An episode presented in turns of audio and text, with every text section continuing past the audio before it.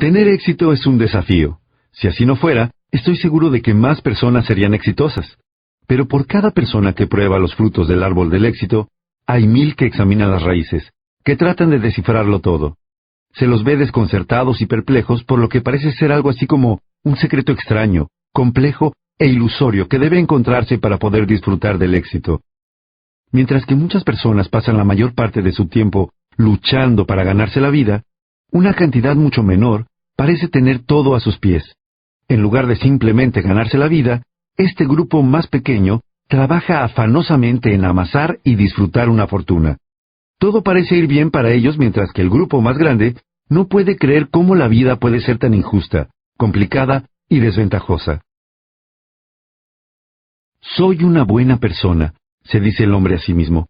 ¿Cómo es posible que este otro tipo sea feliz y próspero y yo siempre estoy luchando?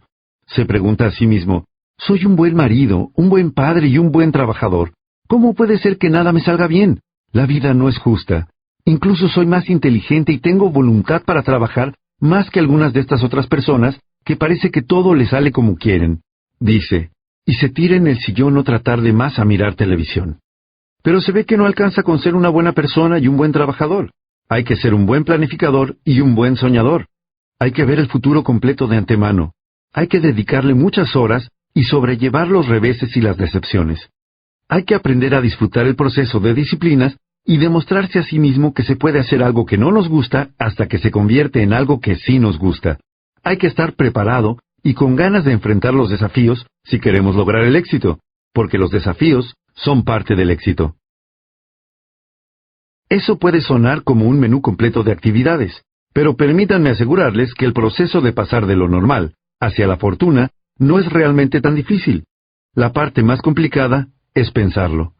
Anticiparse a todo el esfuerzo y los cambios y la disciplina es mucho peor en la mente que en la realidad. Les aseguro que los desafíos con los que se encontrarán en el camino al éxito son mucho menos difíciles de enfrentar que la lucha y las desilusiones que resultan de ser una persona común y corriente.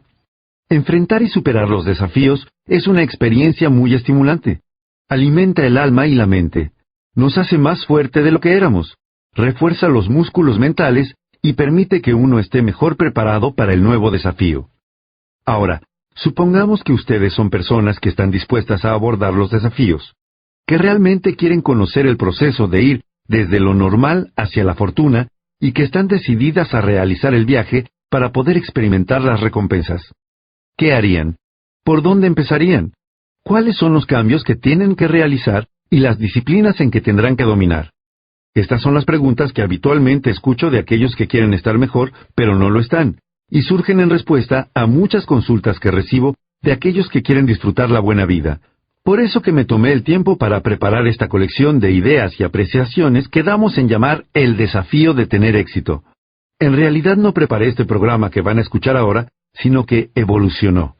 Es un tomo de los mejores conceptos que pude reunir a través de los años mientras viajaba por el mundo transmitiendo ideas que tienen relevancia para las personas a las que les interesa.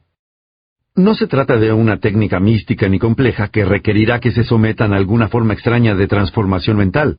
Simplemente es un conjunto de principios básicos que les abrirá paso hacia un viaje que puede significar un cambio de vida. A través de los años, aprendí que cerca de media docena de cosas conforman alrededor del 80% de la diferencia sobre cómo resulta nuestra vida, y este programa abordará esas cosas esenciales, pero necesarias, que darán comienzo para ustedes a lo que me gusta denominar el proceso milagroso. Todo lo que tienen que hacer es escuchar y asimilar las ideas que voy a compartir con ustedes.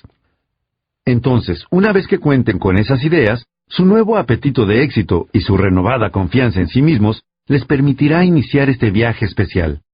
Es un viaje que los llevará por caminos que siempre quisieron transitar, pero nunca encontraron entre el laberinto de senderos repletos de aquellos que están completamente perdidos y confundidos. Las horas que compartiremos juntos, examinando estas reflexiones, darán inicio a un nuevo proceso para ustedes.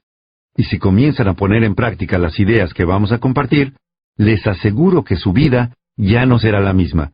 Ya no tendrán que seguir como se encuentran hoy, salvo que así lo decidan, la semilla de los grandes logros está a punto de sembrarse en sus mentes. Luego, mediante la magia de su propia actividad, La puesta en práctica de estas ideas fundamentales dará inicio a su proceso de crecimiento.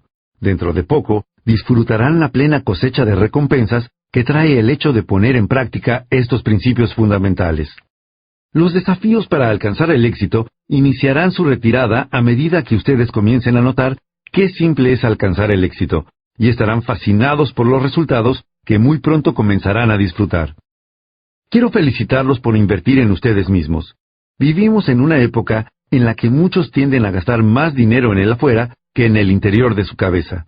Eso lleva generalmente a consecuencias trágicas en las que nuestras vidas pasan inadvertidas sin alcanzar ningún progreso real o duradero. Para tener más, primero tenemos que convertirnos en más. Y para convertirnos en más, debemos comenzar el proceso de trabajar más arduamente sobre nosotros mismos que con todo lo demás. Este es uno de los descubrimientos más valiosos que logré en este campo de ir desde lo normal hacia la fortuna. El logro del éxito no solo se encuentra en reunir nuevos conocimientos, en la adquisición de nuevas habilidades, ni en la acumulación de nuevas experiencias. También se trata del descubrimiento de nuevas emociones. Es cómo nos sentimos en relación a lo que sabemos lo que hace la diferencia más grande en cuanto a cómo resulta nuestra vida. Cómo nos sentimos frente a las oportunidades que tenemos y las elecciones que tenemos determina la intensidad de nuestro esfuerzo, si lo intentamos o no, si nos sumamos o no, si creemos o no. A medida que vayan escuchando la información del seminario El desafío de tener éxito, me gustaría que fueran descubriendo algunos sentimientos fuertes en relación a su vida y a lo que quieren hacer con sus vidas. Probablemente ya cuenten con gran parte del conocimiento y con mucha experiencia, y quizás con la mayoría de las habilidades que se necesitan para ser exitoso. Lo que les puede estar faltando son los sentimientos firmes sobre lo que quieren y sobre lo que quieren hacer. Puede que ustedes sean de esas personas que se han visto tan envueltas en el proceso de ganarse la vida, que han olvidado las elecciones y las oportunidades que tienen para proyectar su propia vida. Así que dejen que el siguiente mensaje les llegue. Dejen que los ayude a descubrir los sentimientos que les harán dar una segunda mirada a su vida y hacia el lugar al que están yendo. Después de todo, uno tiene una sola vida, al menos en este planeta. Entonces, ¿por qué no hacer de ella una aventura de logros? ¿Por qué no descubrir todo lo que pueden hacer y todo lo que pueden tener? ¿Por qué no descubrir la forma en que ustedes pueden ayudar a muchas otras personas y en el proceso la forma en que eso puede ayudarlos a ustedes? Empecemos este viaje de ideas y percepciones que bien podrían representar un cambio de vida para ustedes. Demos un vistazo de cerca a el desafío de tener éxito y a lo que puede significar para un mejor futuro para ustedes.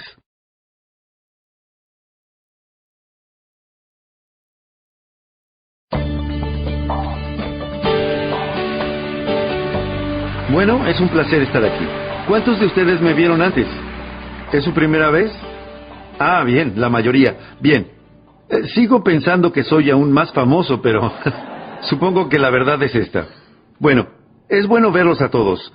Este va a ser un buen día. Nos tomaremos un par de descansos durante la jornada para que no tengan que estar sentados todo el tiempo sin interrupciones. Alguna vez alguien dijo, la mente solo puede absorber lo que el trasero puede soportar. Y me parece que es cierto. Así que no los haré soportar demasiado antes de tomarnos un pequeño descanso para estirar las piernas. ¿Hay algún adolescente? Invitamos a venir a los más jóvenes. ¿Dónde están adolescentes, jóvenes o... Estupendo. Démosles un aplauso de bienvenida. Es bueno verlos a todos. Mi público favorito. Tengo una buena historia para contarles. Es sobre dos chicos en la escuela. Uno era muy listo, el otro no tanto. Un día la maestra tomó un examen de 10 preguntas y se puso a revisar las dos pruebas. Sorprendida, vio que el chico que no era tan listo había respondido a la perfección nueve de las diez preguntas, y pensó que eso no podía ser correcto. Así que miró la prueba del otro chico, el que era muy listo. Él había respondido a la perfección nueve de las diez preguntas. Y la maestra pensó, ¡Hey! Aquí hay gato encerrado. Con seguridad el problema eran las respuestas de la décima pregunta. El chico que era muy listo había llegado a la décima pregunta y no supo la respuesta. Como se estaba quedando sin tiempo, escribió, no sé la respuesta a esta pregunta, y entregó la prueba. La maestra miró la otra prueba, la del chico que no era demasiado listo, y había respondido a la décima pregunta, yo tampoco sé. Y creo que la moraleja es que no hay que hacer trampa, ¿no? Es algo que nunca resulta bien. Bueno, vamos a comenzar. Esta es una sesión de trabajo, ¿sí? No vine a divertirlos, como pueden adivinar gracias a mi chiste de apertura. No podría ganarme la vida en Las Vegas, así que hoy no habrá ningún circo para ganarme su aprobación, aunque tengo varias ideas serias que compartir con ustedes y quiero llegar a ellas de inmediato. Pero voy a comentarles brevemente, para los que están aquí por primera vez, que crecí en Idaho, en un pequeño pueblito en el extremo sudoeste de Idaho. Mi padre aún vive en esta pequeña comunidad agrícola, en la vieja casa donde crecí. Su próximo cumpleaños será el de 90 y todavía sigue trabajando. Estoy tratando de que se retire este año. Le digo, hey, papá, 89 años, qué estupendo año para retirarse. Y me sigue contestando, hey, dímelo en 10 años, puede que entonces esté listo. es maravilloso. Pero bueno, fui al colegio, me gradué, asistí a la universidad un año. A mitad de mi segundo año decidí que era lo suficientemente listo, así que abandoné. Fue un tremendo error de mi parte. Debí haberme quedado en la universidad, pero pensé, ya saben, caray, soy lo bastante listo para conseguir un trabajo.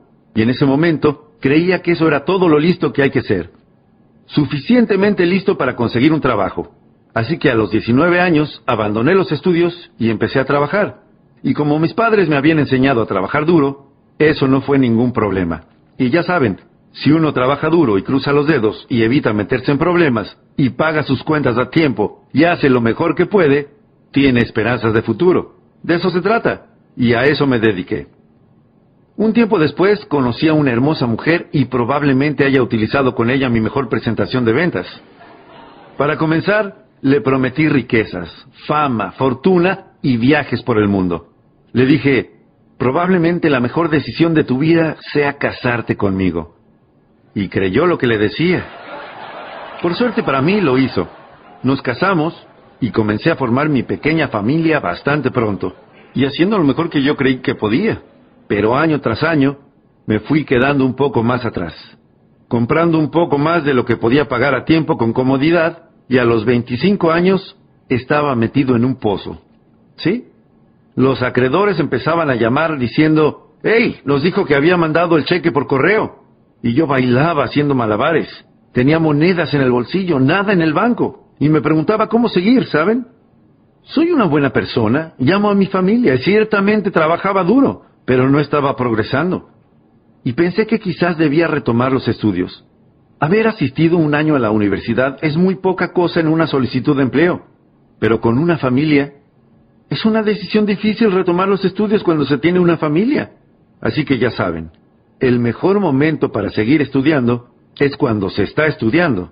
Volver en general no funciona, así que puede decirse que lo descarté.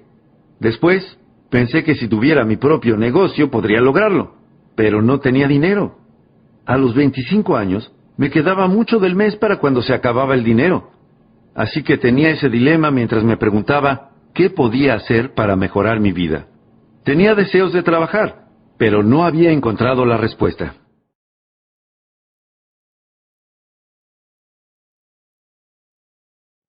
Luego, la buena suerte vino hacia mí y caray, ¿quién puede explicar que a veces tengamos buena suerte?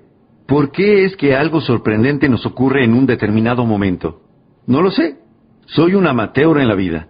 Creo que como la mayoría de todos nosotros. Uno de mis amigos dice, sin embargo, no es que las cosas simplemente ocurran, ocurren en el momento justo. Y puede que sea así. No lo sé. Pero mi buena suerte llegó cuando tenía 25 años y conocí a un hombre muy rico, adinerado. Este señor se llamaba Schroff, Earl Schroff. Un amigo mío trabajaba para él y comenzó a contarme sobre este hombre. Me dijo, tienes que conocer al hombre para el que trabajo. Es rico, pero está abierto al diálogo. Tiene una filosofía de vida extraordinaria. Y siguió y siguió hablándome de él y dije, bueno, tengo que conocer a este hombre. Así que poco tiempo después tuve la oportunidad de conocer al señor Shaw y quedé impresionado. Era rico y estaba abierto al diálogo.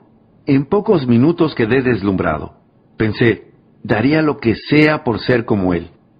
¿Qué se necesitaría para ser rico? Estar abierto al diálogo y tener una filosofía de vida extraordinaria. Y luego pensé que si pudiera acercarme a alguien como él, podría aprender de él, me podría entrenar, lo aprendería todo, lo haría todo, y esa era mi buena suerte. unos meses más tarde, ese hombre adinerado me contrató, me ofreció un empleo y comencé a trabajar para él. Estuve cinco años trabajando y desafortunadamente murió a los 49 años. Pero pasé cinco años, sus últimos cinco años y los primeros cinco años de mi nueva vida con este hombre adinerado, y de seguro mi sueño se hizo realidad. Me entrenó, me enseñó, me indicó qué libros leer, me enseñó las disciplinas, me enseñó las habilidades, me enseñó qué cambios debía realizar en mi personalidad y en mi forma de comunicarme, y las cosas que compartió conmigo en esos cinco años transformaron mi vida por completo. Cambió mi salario, cambió mi cuenta bancaria, cambió mi futuro, de una forma increíble. Para cuando llegué a los 31 años ya era millonario. Así que también me enseñó economía. Así que, ¿cuánta suerte se puede tener, verdad? Ese es un buen momento de la vida para conocer a la persona correcta que esté dispuesta a compartir, en especial alguien que sea exitoso y completo. Hay muchas personas adineradas, ¿verdad? Que no están interesadas en compartir el secreto de cómo lo lograron. Y algunas personas pueden estar interesadas en hacerlo, pero no tienen la capacidad o la habilidad o el modo de comunicarlo. Tuve mucha suerte de encontrar en un buen momento de mi vida a una persona que estaba dispuesta a compartir su experiencia y que también tenía la capacidad de comunicarse de un modo que yo podía entender. Y realicé esos cambios que transformaron mi vida por completo. Ojalá el señor Shaw viviera todavía. Si así fuera, seguramente lo estaría llamando hoy una vez más para agradecerle por esos años que pasé junto a él y por lo que hizo por mí. Pero bueno, ¿cómo es realmente que llegué aquí? Hace treinta y tantos años estaba viviendo en Beverly Hills, y un amigo mío un día me dijo, Jim, me gustaría que vinieras y contaras tu historia en el club de servicio al que pertenezco. Era miembro del Rotary Club, y me dijo, invitamos a personas a que vengan y cuenten su historia. Y luego agregó, si coordinamos una de nuestras reuniones de desayuno, ¿vendrías a compartir tu historia con nosotros? ¿El chico granjero de Idaho que logró llegar a Beverly Hills? Me confesó, creo que me encantaría escucharla. Dije, está bien. Así que organizó su reunión de desayuno y fui a contar mi historia. ¿Y saben qué? Les gustó. Y sonó mi teléfono. Era una persona de otro club que me llamaba y me decía, nos enteramos de tu historia. ¿Vendrías a compartirla con nosotros? Y dije que sí. Mi teléfono sonó de nuevo y me dijeron, nos enteramos de tu historia. Si organizamos una reunión de almuerzo, ¿vendrías a contarla? Y dije que sí. La primera cosa de la que me doy cuenta es que estoy dedicando una pequeña parte de mi tiempo de trabajo a contar mi historia, y lo disfruto mucho. Un día, un empresario que había escuchado mi historia más o menos tres veces me dijo, ¿vendrías a compartir tu historia con mis directivos y el personal de ventas? Y agregó, tengo esta pequeña empresa, y si aceptaras me gustaría pagarte. Y pensé, wow, ¿no sería grandioso contar mi historia y que me paguen? Y él dijo, me encantaría. Entonces fui y le hablé a sus directivos y al personal de ventas y me pagaron. No tenía idea de que otra fortuna me estaba esperando al transformar mi experiencia en charlas y seminarios y discursos. Y ahora se ha convertido en un negocio en sí mismo. Y en la actualidad, únicamente este negocio me tiene viajando alrededor del mundo. El año pasado di conferencias en Japón, y en Israel, y en España, y en Alemania, y en Francia, y en Australia, y en Nueva Zelanda, y en México. Increíble. En la primera parte del año estuve en Londres dando una conferencia. De casualidad fue la misma noche en que Pavarotti se presentó en Londres. Así que, qué gran dilema para la gente de Londres. ¿Vamos a ver a Jim Rohn o vamos a escuchar a Pavarotti? Bueno, tengo que admitir que reunió más gente que yo algo así como 150 mil personas más. Dio un concierto gratuito en Hyde Park y esperaba que fueran 250 mil personas, pero llovió, así que solo fueron 150 mil. Pero se mojaron todos, desde el príncipe Carlos hasta el último. Se sentaron bajo la lluvia y escucharon a Pavarotti. Me hubiera gustado mucho, claro, sentarme bajo la lluvia, escuchar a Pavarotti. De todas formas, él y yo ahora nos pusimos de acuerdo para no presentarnos nunca más en la misma ciudad el mismo día. No, no es cierto. Pero caramba, lo fascinante que puede ser para un chico granjero de Idaho, criado en el anonimato, con padres de ingresos modestos, encontrarse con la persona indicada en el momento justo, dispuesta a compartir las ideas que transformaron mi vida por completo. Así que el objetivo de mi seminario de hoy es compartir algunas de esas ideas con ustedes y quería, en primer lugar, hacerles un pequeño resumen de mi historia. Mi historia probablemente sea más fascinante para mí que para ustedes, pero quiero escucharla de nuevo, así puedo, bueno, aburrirlos. Pero bueno, estoy listo para empezar. Veamos cuánto puedo comprimir en un solo día. El eje de mi programa de conferencias es un fin de semana de dos días sobre liderazgo. Y si tienen la posibilidad, dimos la última aquí hace unos meses y no tendremos otra probablemente hasta el año que viene. Pero son dos días en los que tendremos mucho tiempo para tratar una gran cantidad de temas. Y hoy no tenemos tiempo para eso, pero déjenme ver cuánto puedo avanzar en unas pocas horas porque quiero que se vayan con algo para pensar y reflexionar, y tengo dos responsabilidades que cumplir, ¿sí? Una es que aprovechen el dinero que destinaron a este encuentro. Entregaron su dinero ganado con esfuerzo. Queremos asegurarnos de obtener el mejor rédito del dinero que gastamos. Así que cuando se vayan hoy de aquí, quiero que puedan decir, ese gasto valió la pena.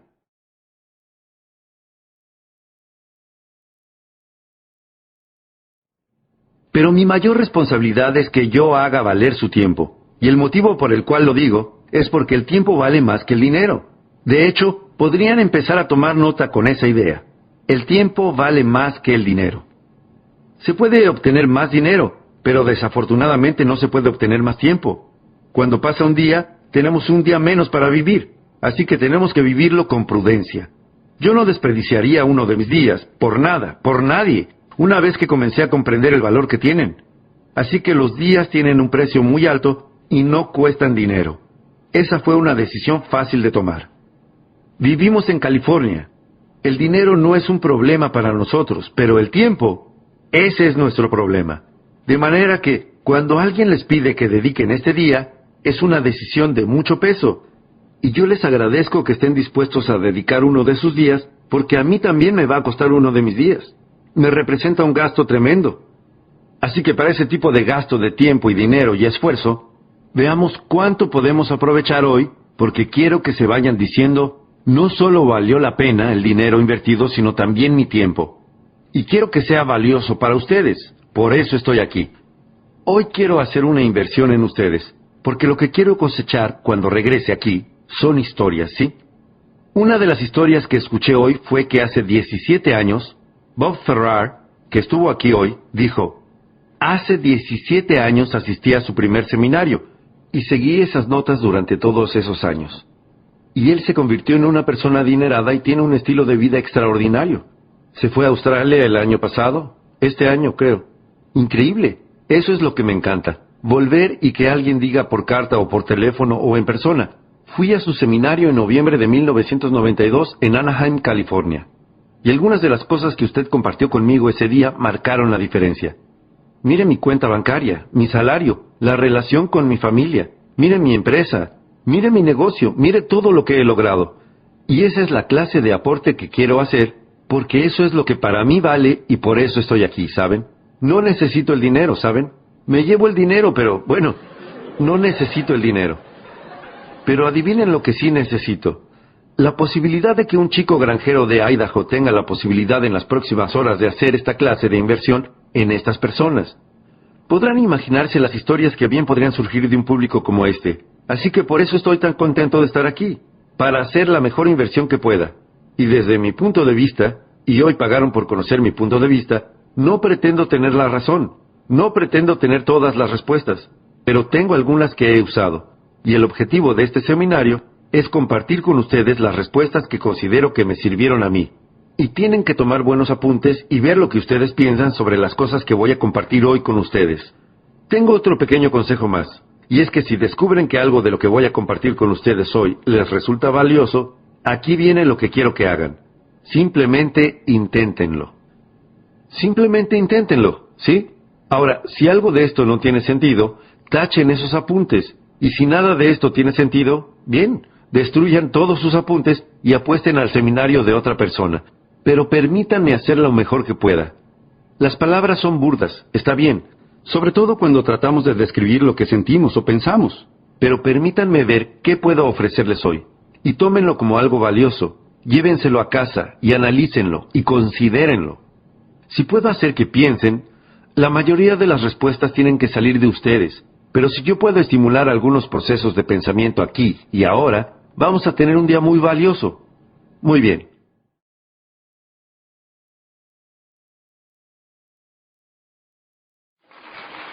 Comencemos.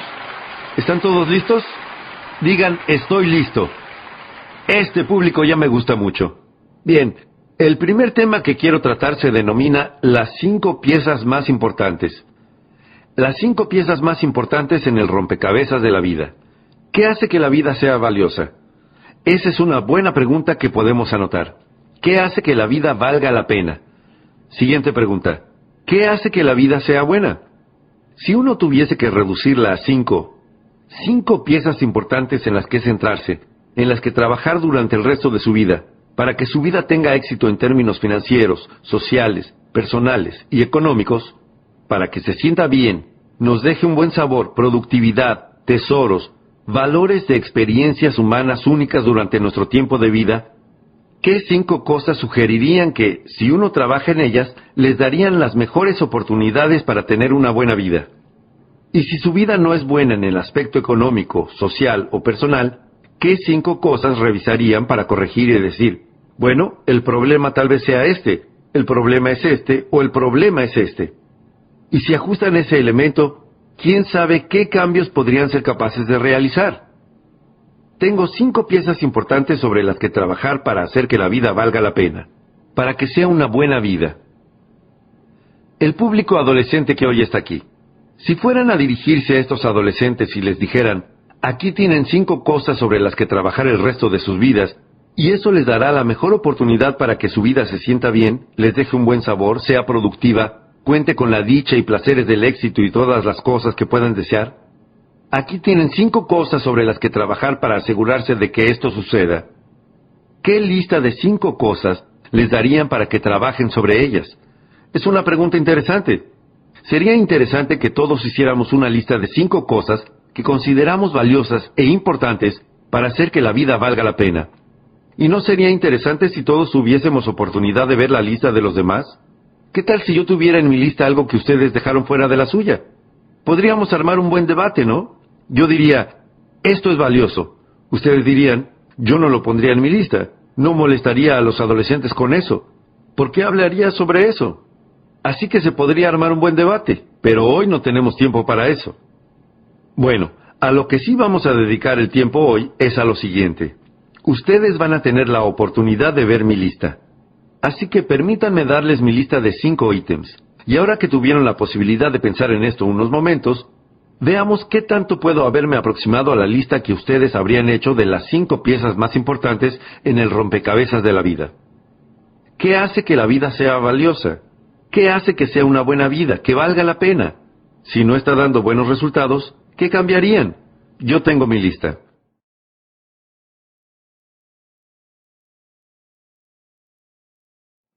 Antes de darles la lista, permítanme que les dé la fórmula de cómo obtuve la lista. Una pequeña fórmula que mi maestro, el señor Schroff, me dio cuando yo tenía 25 años. La usé durante todos estos años. Yo también pertenezco a un pequeño grupo. Hacemos negocios alrededor del mundo. La compartí con los miembros de ese grupo. Todos la usamos vayamos donde vayamos. Es una fórmula simple y pequeña, pero creo que les va a parecer muy valiosa. Aquí está. Generalmente hay cerca de media docena de cosas que hacen el 80% de la diferencia. Generalmente hay cerca de media docena de cosas que hacen el 80% de la diferencia. Gran fórmula. Ahora, no es exactamente media docena, no es exactamente el 80%, pero ya entienden el concepto. Esta es otra manera de decirlo. Sigan buscando la pequeña cantidad de cosas que hacen la mayor parte de la diferencia. Para mantenerse saludables no tienen que hacer mil cosas, ni mil cosas todos los días. Les hablo de media docena de prácticas de buena salud, y ustedes se ocuparán de la mayoría de sus desafíos relacionados con la salud, ¿sí? Si van a instalar una oficina, no hay una lista de 500 cosas que se necesitan verificar todos los días. Les digo que hay alrededor de media docena, una pequeña cantidad de cosas, que se ocupan de casi todo. Bueno, aquí está el desafío. Una vez que hayan encontrado esa pequeña cantidad de cosas que se ocupan de la mayor parte del desafío, dediquen la mayor parte de su tiempo a esa pequeña cantidad de cosas. A eso lo llamamos simplemente gestión del tiempo. Del fin de semana de dos días sobre liderazgo, uno de mis temas más importantes es la gestión del tiempo. Así es como yo lo llamo. ¿Cuál es el secreto mejor guardado de los ricos? La gestión del tiempo. Qué increíble descubrimiento cuando me di cuenta de que las personas adineradas tienen más o menos 24 horas por día. ¿Y las personas pobres cuántas tienen? 24 horas por día. Díganme si ustedes no se hubieran vuelto locos hasta encontrar cuál era la diferencia. ¿Cómo poder dormir de noche hasta encontrar la diferencia? Ambos tienen la misma cantidad de tiempo, pero una increíble diferencia en sus ingresos. ¿Qué es lo que hace la diferencia? El mismo tiempo, pero un ingreso totalmente diferente. Se llama gestión del tiempo, y aquí la tenemos en forma resumida. Busquen esas pequeñas cosas que hacen la gran diferencia. Luego dediquen la mayor parte de su tiempo a trabajar sobre esas cosas. Esto es lo que aprendemos en nuestro programa de liderazgo. Ese es el motivo por el que a muchos no les va bien. Se concentran en cosas poco importantes. Pierden demasiado tiempo en cosas que no tienen importancia. ¿Y qué más? Dedican un tiempo demasiado breve a las cosas que sí podrían tener importancia. Tienen mezcladas las proporciones. Entonces, ¿qué les enseñamos a nuestros hijos? No pierdas la mayor parte de tu tiempo en cosas sin importancia, en cosas insignificantes, y no gastes la mayor parte de tu dinero en cosas sin importancia, en cosas insignificantes. Es fácil que se mezclen las proporciones y sufrir las consecuencias. En los últimos 10 años, un tipo compró dos toneladas de donas y dos libros, y se pregunta por qué su vida está devastada. En un instante podemos adivinar la respuesta, ¿no es cierto? gastó demasiado dinero en qué? En donas. Bueno, comprar donas y comprar libros está bien, pero este tipo gastó demasiado dinero en donas y no suficiente dinero en qué? Libros. Se los aseguro, esa es la diferencia. El secreto mejor guardado de los ricos. No gasten demasiado dinero en cosas que no son importantes. No gasten demasiado dinero en cosas que no son importantes y no dediquen muy poco tiempo a las cosas que sí son importantes. Eso se llama desafío de la gestión del tiempo. Entonces, unas pocas cosas. La media docena se ocupa de la mayor parte. Buena fórmula para poner en práctica. Así es como llamamos a esta media docena de cosas lo básico. Lo básico, lo fundamental. Si van a empezar a jugar al básquet, muy bien, van a llegar a ser profesionales algún día. Entonces, tienen que dominar lo fundamental, no mil cosas sino unas pocas cosas en las que puedan ser buenos. Después le agregarán su propio estilo y su propia personalidad. Pero si quieren hacer algo perfectamente bien y que se les pague bien por eso, tienen que dominar lo fundamental y dominar lo básico. Bueno, esto es lo apasionante de los principios fundamentales de la vida. Anótenlo. Los principios fundamentales de la vida. Esto es lo apasionante de los principios fundamentales de la vida. Número uno que son pocos. No son mil. Solo hay unos pocos principios fundamentales de vida, y para vivir bien, para tener éxito, solo algunos principios fundamentales. También hay otra cosa apasionante. Una vez que los aprendes, los aprendes. Una vez que los entiendes, los entiendes. ¿Sí? Y hay también otra cosa apasionante. No hay otros nuevos. Así que no tienen que preocuparse por sorprenderse, porque ¿qué son los principios fundamentales? Conocidos, 6.500 años de historia escrita nos dan los principios fundamentales de la vida, y esos principios fundamentales son antiguos. Tienen que tener cuidado si alguien viene con una nueva verdad. Digan, no, la verdad no es nueva. ¿Cómo es la verdad? Antigua, antigua. Puede que haya una nueva forma de verla y también una nueva forma de ponerla en práctica en el siglo XX, pero por el solo hecho de descubrirla, no es que se trate de una nueva verdad. Así que la verdad es antigua. Tengan cuidado si alguien les dice, tenemos un nuevo principio fundamental. Díganle, esa oración ni siquiera tiene sentido. Así que sospechen un poco. ¿No sospecharían de un tipo que dice, fabricamos antigüedades? Tienes que venir a ver nuestra planta. Díganle, no, no, no, no puedes fabricar antigüedades. Porque ¿qué son las antigüedades? Antiguas. Muy bien, Así que las cosas de las que voy a hablar con ustedes hoy son cosas antiguas. Démosles quizás una nueva mirada para ver si entendemos un poco más sobre ellas, pero hablemos sobre algunas cosas antiguas, algunos principios fundamentales antiguos, ¿sí? lo básico, las piezas más importantes del rompecabezas de la vida. ¿Cuántos años tiene la historia documentada de la vida del hombre? 6.500 años. Las cosas básicas, las cosas fundamentales. Analicémoslas.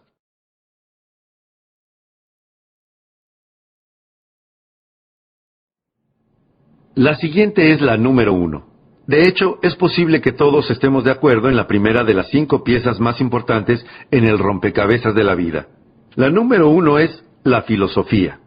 La filosofía, nuestra capacidad para establecer una filosofía mediante el uso de nuestra mente, la capacidad de pensar, de procesar ideas e información. Vaya una función importante, utilizar la mente, la capacidad de pensar, procesar ideas e información y establecer nuestra filosofía nuestra filosofía que dicta nuestros sueños de futuro, objetivos y propósitos y metas, y un plan razonable para alcanzarlos en un marco de tiempo razonable. Esa es nuestra filosofía, y esto es lo que establece nuestra filosofía, y esto es único. Solamente los seres humanos pueden hacerlo. Solamente los seres humanos pueden establecer una filosofía, reorganizar su vida en el momento en que lo deseen. Las demás formas de vida no pueden hacerlo. Solo los seres humanos. Un ganso puede volar en una sola dirección en invierno. ¿En cuál? Sur. ¿Cómo es posible que el ganso vaya hacia el sur en invierno? Porque es un ganso. No puede ir hacia el norte, no puede ir en otra dirección. ¿Y qué lo impulsa? Su instinto y su código genético. Pero podemos ver que eso no se aplica a los seres humanos. A nosotros no nos impulsan los instintos y el código genético. Los seres humanos podemos dirigirnos hacia el norte en invierno, podemos ir hacia el sur, al este y al oeste, podemos hacer lo que deseemos, podemos arrancar la página del guion de una antigua vida los últimos cinco años y diseñar cinco años completamente nuevos. Solo los seres humanos pueden hacer eso.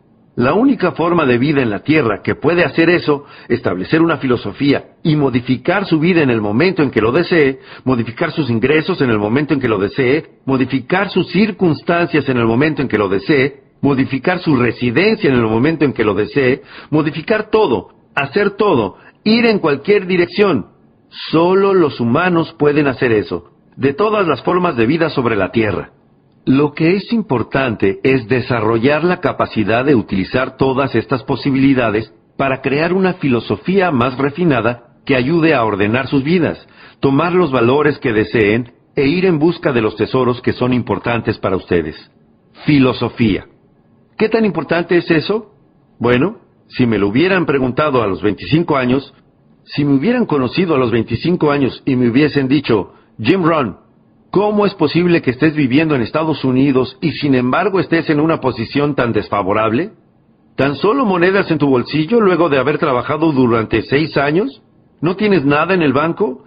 ¿Estás atrasado con respecto a las grandilocuentes promesas que le hiciste a tu familia? Vives en Estados Unidos. Estuviste al menos un año en la universidad. ¿Acaso no se preguntarían con toda razón, ¿qué es lo que funciona mal? Si me hubieran hecho esa pregunta a los 25 años, jamás se me habría ocurrido culpar a mi filosofía. No se me habría ocurrido nunca. No tenía idea. Y si me hubieran dicho, Jim Ron, ¿cómo es posible que estés en una posición desafortunada aquí a los 25 años, avergonzado? Habría tenido la tendencia a culpar al gobierno. Son esos demócratas los que... Me resultaba más fácil hacer eso que culpar a mi filosofía. Solía culpar a los impuestos. Solía decir, los impuestos son demasiado... ¿Qué? Altos. Adivinen cuál era la tasa impositiva más alta cuando comencé a pagar impuestos. El 91%, la tasa impositiva federal más alta. Ahora, ¿cuál es la tasa impositiva federal más alta? Aproximadamente del 33%. Pero ¿qué es lo que sigue diciendo la gente? Los impuestos son demasiado ese perro viejo ya no caza, decimos en Mississippi. ¿Cómo pueden usar esa excusa si la tasa impositiva pasó del 91% al 33%? Los impuestos no pueden ser el motivo de que uno se encuentre en una posición desafortunada. Pero yo solía culpar a las tasas de interés. Solía culpar a los precios. Solía decir, las cosas cuestan demasiado. Deben estar familiarizados con esta antigua lista. Solía culpar al clima, solía culpar al tránsito, solía culpar a la compañía, a las políticas de la compañía. Solía decir, si solamente pagan esto, ¿cómo esperan que uno provea a su familia y ahorre para el futuro y se vuelva independiente financieramente? Si solamente pagan esto. Eso es lo que yo creía que estaba mal en mi vida a los 25 años. Todas esas cosas que me rodeaban. Pero después descubrí que no era así. Lo que descubrí es lo siguiente. Todas las cosas a las que solía culpar las llamamos el viento el viento, y es así. Todos necesitamos que un viento nos lleve a un lugar, pero es aquí donde en última instancia queremos llegar. En última instancia queremos llegar donde tengamos tesoros y tengamos valores y tengamos productividad y tengamos éxito y tengamos un estilo de vida, patrimonios de todo tipo, cualquier cosa que haga que la vida sea única y valga la pena. Es aquí donde queremos llegar. Bueno, en los Estados Unidos tuvimos un muy buen viento, probablemente el mejor viento que haya soplado en los seis mil años y medio de historia documentada. Quiero decir, el viento no puede soplar mejor que como sopla aquí. Ustedes dirán, bueno, y entonces, ¿cómo es posible que este viento no me lleve a un buen lugar? Y es que uno no puede depender solamente del viento. Lo que marca una diferencia es el despliegue de las velas. Y uno tiene que tener en cuenta ese detalle. Todos recibimos el mismo viento. La diferencia está en cómo desplegamos nuestras velas.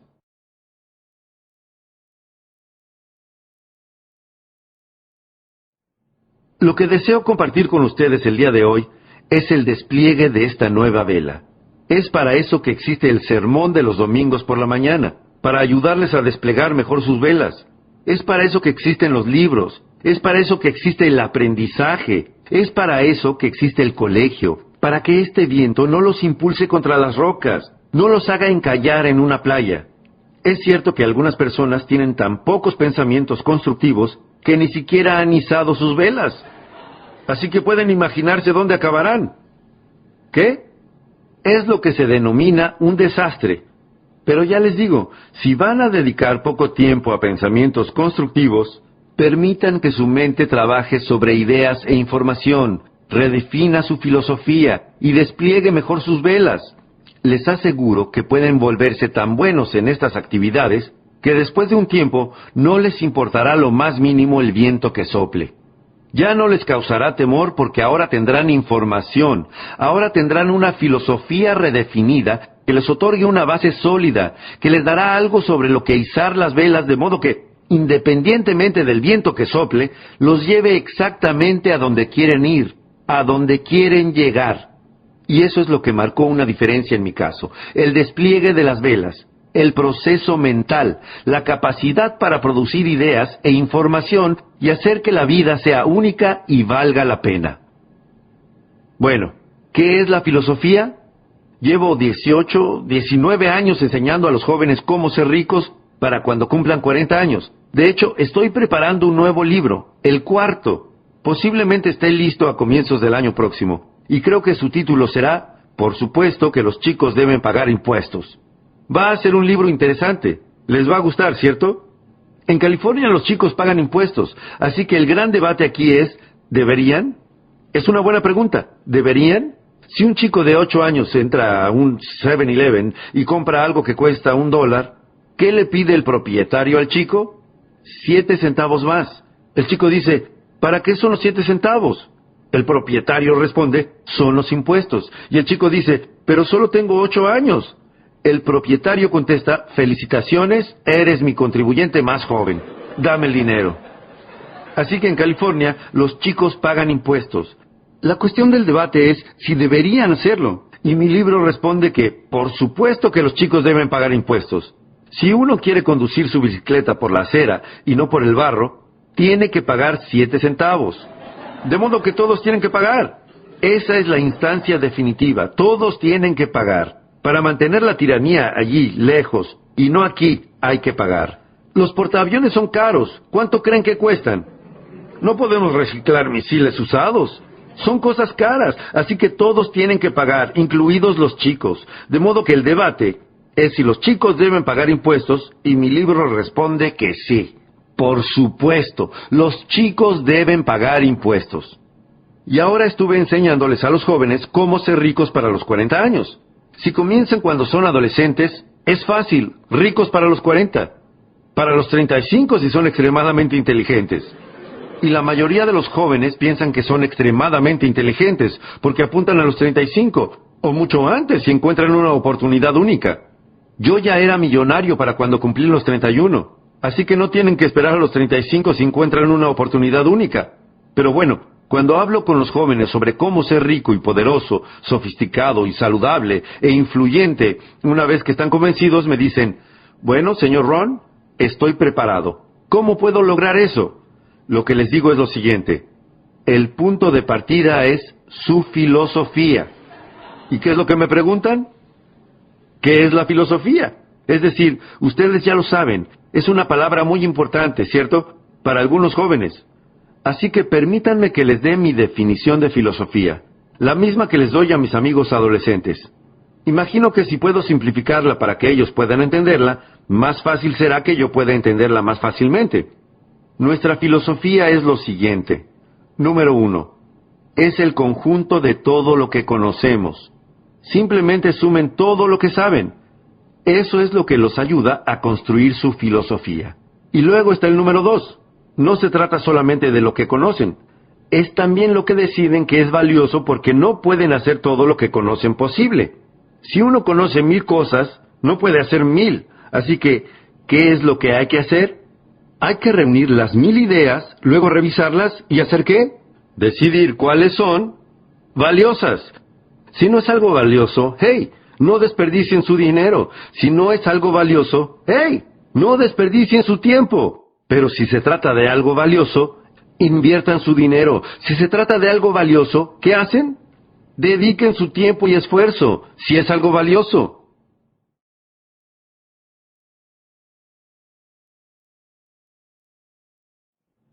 Estas son las dos cosas que establece nuestra filosofía. En primer lugar, reunir conocimientos. Es para lo que sirve el colegio. Reunir conocimientos, aunque no es el único fin. No es la única forma de establecer una filosofía. En primer lugar, reunimos conocimientos. En segundo lugar, revisamos todos nuestros conocimientos y decidimos cuáles son valiosos, cuáles no son valiosos, en qué no desperdiciar nuestro tiempo, a qué dedicar nuestro tiempo. Ese proceso establece nuestra filosofía. Así que son dos elementos. En primer lugar, es muy importante conocer. Hay que saber. Eso es lo que les digo a mis amigos adolescentes cada vez que tengo oportunidad de hablar con una clase de alumnos del colegio o de la facultad, de la universidad. Hay que saber. Así que presten atención a la información que reciben aquí, en el colegio. Lo que piensen al respecto depende de ustedes, y lo que vayan a hacer con esa información pronto dependerá de ustedes. Pero mientras estén aquí, asegúrense de recibirla. Tengo una buena frase para mis amigos adolescentes. Es esta. No salgan del colegio sin ella. Es decir, no se vayan de aquí sin tener algo en lo que pensar y reflexionar. Les dije a los jóvenes del Newport Harbor High School, les comenté que no hay nada peor que ser tonto. Hay que saber. No tener dinero es malo, pero ser tonto, eso es realmente malo. Y lo que es muy, muy malo es no tener dinero y ser tonto. Es decir, no hay muchas cosas peores que esa, salvo que estés enfermo. Enfermo, sin dinero y tonto, prácticamente no se puede caer más bajo. Bueno, probablemente haya un escalón más. Feo. Pero bueno, eso es todo, ¿no? Feo, enfermo, sin dinero y tonto. La peor perspectiva en la vida. Así que hay que saber, hay que tener información. Y como eso es cierto, corrijamos un par de clichés. Son estos. Corrijámoslos. Este es un público inteligente. Corrijamos un par de antiguos clichés. El primero, lo que uno no sabe, lo lastimará. Simplemente realicen esa inteligente corrección. Lo que uno no sabe, lastimará su cuenta bancaria. Si uno no sabe algo, lo que no sabe, lastimará su salud. Lo que uno no sabe, lastimará su futuro. Lo dejará con una billetera vacía y un corazón vacío. Lo que uno no sabe. Pregúntenle a una persona de 50 años que no tenga dinero y solo hagan unas pocas preguntas. ¿Qué es lo que descubrirán al poco tiempo? Que es un buen tipo, pero que no sabe. Así que hay que saber. Otro antiguo cliché. Corrijámoslo. La ignorancia no es dicha. La ignorancia es pobreza. La ignorancia es devastación. La ignorancia es tragedia. La ignorancia es enfermedad. Todo se desprende de la ignorancia. Así que hay que saber, hay que tener información. Bien.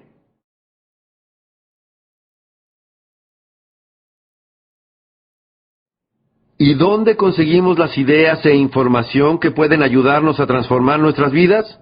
Analicemos la información. Este es el primer lugar. EP. Experiencias personales. Esa es una manera de pescar ideas, a partir de las propias experiencias personales. ¿Cuál es una manera de hacerlo bien? Hacerlo mal. La clave es no dejar que consuma mucho tiempo. Si uno estuvo haciendo las cosas mal durante 10 años, le sugerimos que ya es suficiente. No recomendamos otros 10 años solo para demostrar que se tiene razón. No. Si uno está sin dinero al cabo de 10 años, ¿no podemos evaluar eso? Y sí. Me reuní con el señor Shaw. Había estado trabajando hacía seis años y él dijo, Señor Ron, ha estado trabajando durante seis años. ¿Cómo le está yendo? Le respondí, no muy bien. Me dijo, le sugiero que ya no siga así. ¿Va a seguir así otros seis años? ¿No le gustaría que los próximos seis años fueran completamente diferentes a los últimos seis? Y le contesté, sí, señor. Me dijo, en primer lugar, vamos a descubrir qué hizo mal. Vamos a modificar eso para que los próximos seis años sean completamente diferentes a los últimos seis. Y el motivo por el cual los seres humanos pueden lograr eso es que son seres humanos.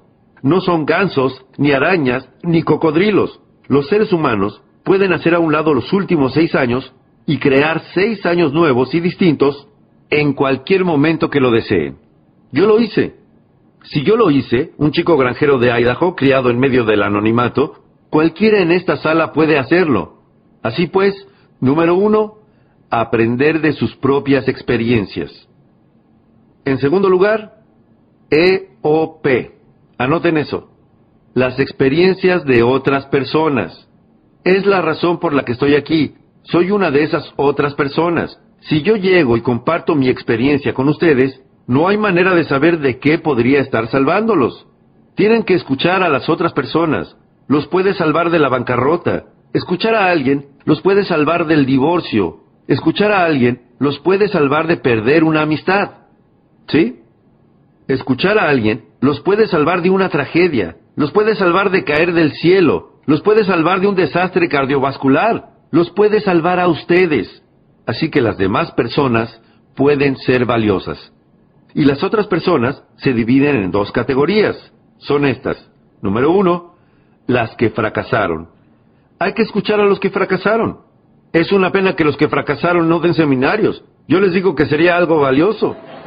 Llega un hombre que cometió errores en su vida durante 40 años y ustedes tienen que decir, John, ¿pasarías un día conmigo? Traeré mi diario, tomaré buenos apuntes. Cuéntame cómo un hombre apuesto como tú, que tiene una hermosa familia y todo tipo de razón para que las cosas le salgan bien, puede echar todo a perder. Cuéntame cómo lo arruinaste. Yo tomaré apuntes. Así que aquí hay una pista. Aprendan de lo negativo al igual que de lo positivo. Aprendan del fracaso al igual que del éxito. Ese es el motivo de que la Biblia sea tan buen libro. Soy un amateur, pero les digo que es un buen libro. Tiene una lista de historias de ambos lados del mostrador, historias humanas. Una lista de historias humanas que figuran en la Biblia se llama ejemplos. Hagan lo que hizo esa gente y vean cómo resultó. ¿Y sobre qué es la otra lista? Advertencias. Advertencias. No hagan lo mismo que estos bobos. Sería un desastre. Qué buen libro, con dos grupos de historias sobre el lado positivo y el negativo. Así que aprendan del fracaso al igual que del éxito. En nuestro ciclo sobre liderazgo, enseñamos a descubrir lo que los pobres leen y lo que no leen. Caramba, esto es fácil de aprender. Descubrir cómo hablan. ¿Y qué? cómo no hablan, descubrir el lenguaje que usan y el que no usan, descubrir a qué le echan la culpa y conseguir una lista diferente. Se los repito, aprender del fracaso, aprender de la tragedia. Ahora pasemos a la otra cara de la moneda, aprender del éxito. de las personas que pusieron en marcha algo de valor de lo que ustedes pueden aprender, independientemente de cuál sea el valor. Una madre que se relaciona mágicamente con sus hijos. ¿No querrían saber sobre eso? Por supuesto, dirían, Mary, ¿te reunirías conmigo mañana por la mañana para desayunar en un muy lindo café? No vas a creer el servicio que tienen. Yo pagaré la cuenta. Ella dirá, bueno, se reunirá con ustedes mañana por la mañana para desayunar. Dirán, Mary, tengo que saberlo. ¿Dónde aprendiste a relacionarte mágicamente con tus hijos? Ella responderá, bueno, para serte honesta, hasta hace tres años mis hijos estaban fuera de control.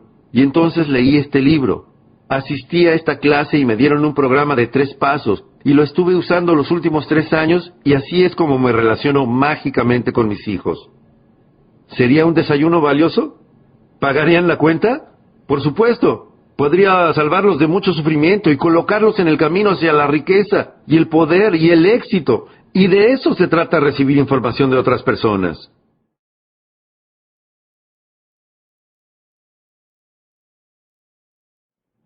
Esta es una parte de cómo hacerlo.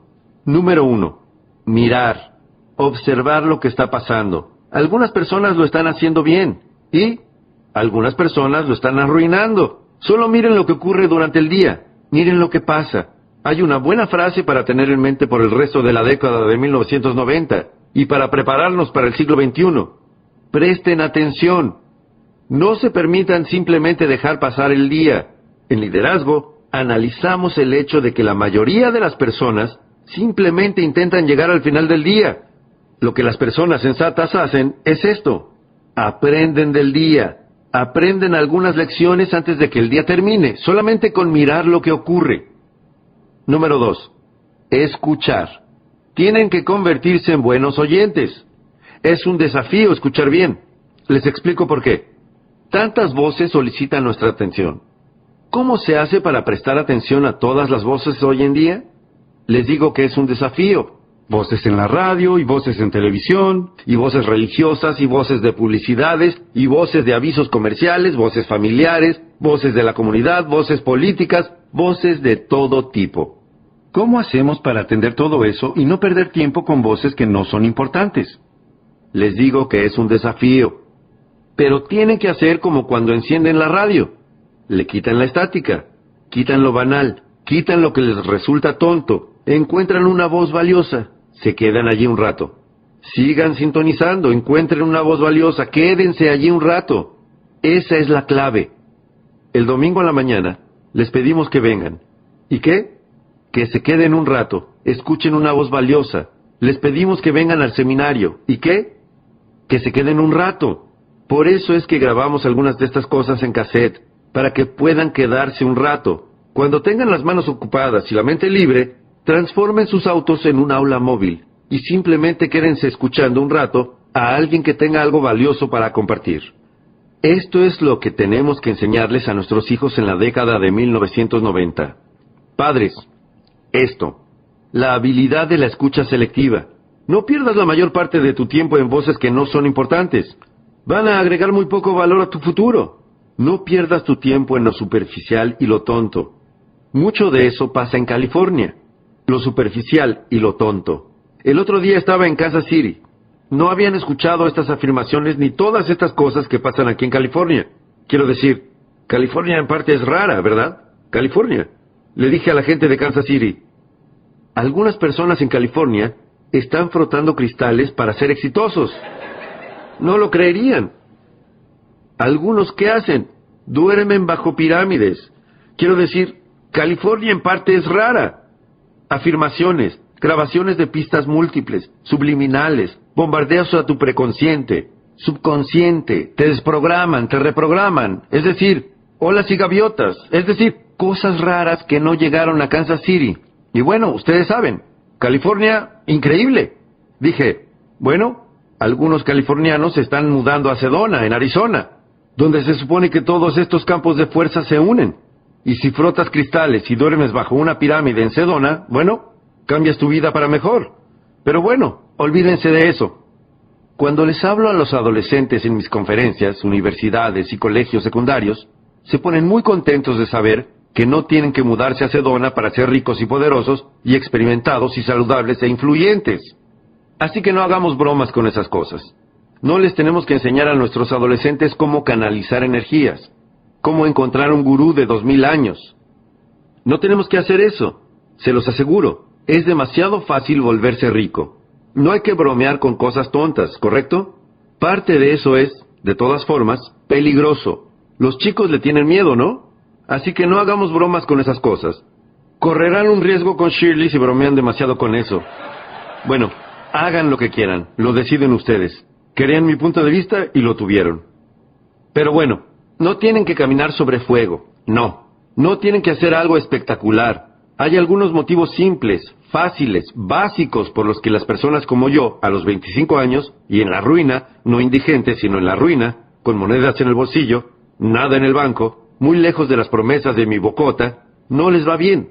Se preguntan qué salió mal. Es muy fácil entender qué salió mal y es muy fácil modificarlo. Bromear con todo ese sinsentido fantasmagórico que se escucha hoy en día. Así que dejemos eso de lado algunas cosas buenas, básicas, fundamentales y sólidas que los chicos puedan entender.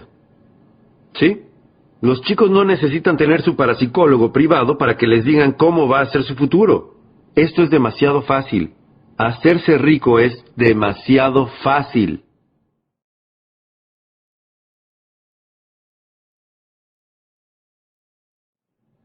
Yo era rico para cuando cumplí los 31 años. Este es mi mayor consejo para mis amigos adolescentes. Fue fácil. ¿Qué puedo decirles? ¿Fue difícil? No. Fue fácil. Era millonario a los 31. Permítanme contarles cómo lo logré. Tengo tres razones por las que era rico para cuando cumplí los 31 años. Permítanme que se las diga. Número uno. Vivía en Estados Unidos. Es decir, ¿cuánta más suerte se puede tener? En Estados Unidos es fácil. Por eso todos quieren venir aquí. Las personas no han planeado y planeado durante 50 años diciendo, si pudiese ir a Polonia todo sería estupendo. No, no, los balseros no tratan desesperadamente de llegar a Vietnam. No, no están atravesando el alambrado para tratar de entrar en México. No. Neil Diamond dice que pareciera que todos se dirigen hacia... Todos están viniendo a Estados Unidos. ¿Por qué? Todos quieren venir aquí por todos los medios posibles para llegar aquí. ¿Por qué? Porque en Estados Unidos es fácil. Así que si van a irse a sus casas con una idea, vayan a sus casas con esto. El señor Ron nos recordó que en Estados Unidos es fácil. Él era rico cuando cumplió los 31 años. En Estados Unidos es fácil. En Bangladesh es difícil. Llévense eso a casa. ¿Cuál es el ingreso anual promedio en Bangladesh? 120 dólares. Eso es difícil. Distingan difícil de fácil. En Estados Unidos es fácil. En Camboya sería difícil.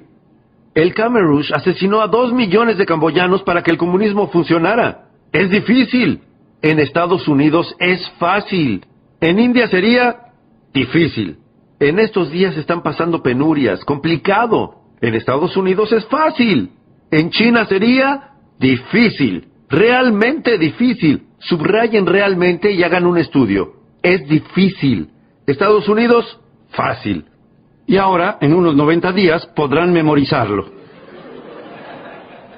Les digo que eso es todo lo que necesitan. Yo era rico para cuando cumplí los 31 años. Yo vivía en Estados Unidos. En Estados Unidos es fácil. Ahora, número dos. Yo encontré una oportunidad. Todo lo que uno tiene que hacer en Estados Unidos es buscar una oportunidad. Aprovechar la primera que se presente, ¿sí? Intentarlo.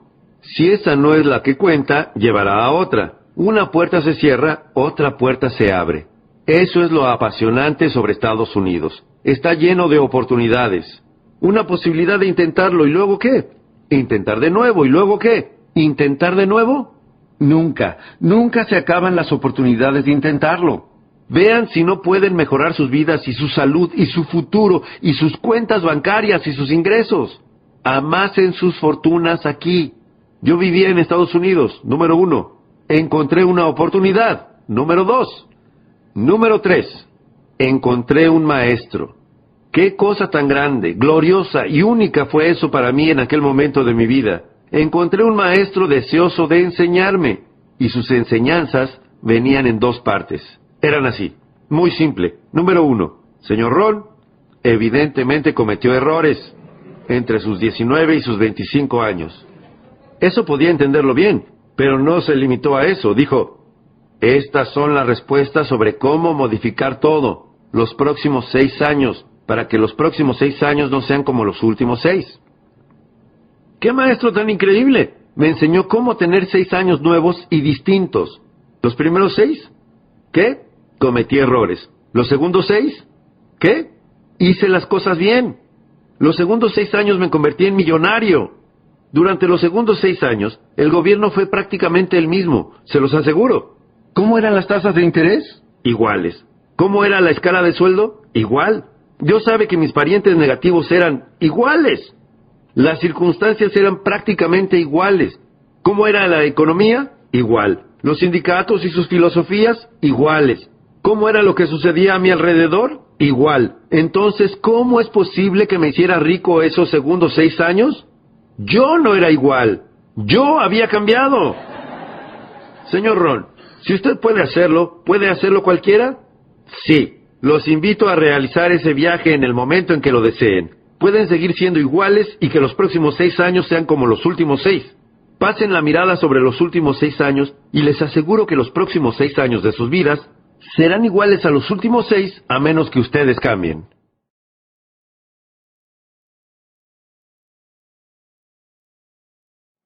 O a menos que quieran contar con esta pequeña lista que llamamos la lista del no mucho. La mayoría de las personas cuenta con esta lista del no mucho. ¿Qué ocurriría si sus parientes negativos se convirtieran en positivos? ¿Cuánto afectaría eso a su futuro y su fortuna? ¿Cuánto? No mucho, no mucho. ¿Qué ocurriría si los precios bajaran un poco? ¿Cuánto afectaría eso a su futuro? Les aseguro que no mucho. Si la situación económica mejorara un poco, ¿qué implicaría? No mucho. Ahora que los demócratas están al mando, ¿cuánto afectará eso a su futuro? No mucho. Podríamos armar un buen debate. Si los republicanos se hubieran mantenido al mando, ¿qué habría significado? ¡Hey! No mucho. ¡Hey! Podríamos armar un buen debate. Se los aseguro, se trata de una lista del no mucho. Si uno no hace planes para sí mismo, adivinen qué pasa. Probablemente puedan ajustarse a los planes de otra persona. Adivinen lo que otra persona puede tener planeado para ustedes. No mucho. Entonces, ¿qué es lo que va a marcar la diferencia? Ustedes van a tener que marcar la diferencia. Ustedes van a tener que tomar las riendas. El señor Schoff, mi maestro, me hizo una promesa, y yo quiero prometerles eso mismo este día de noviembre de 1992 en Anaheim, California. Esta es la promesa que recibí y que yo les hago. Esto es lo que mi maestro me dijo.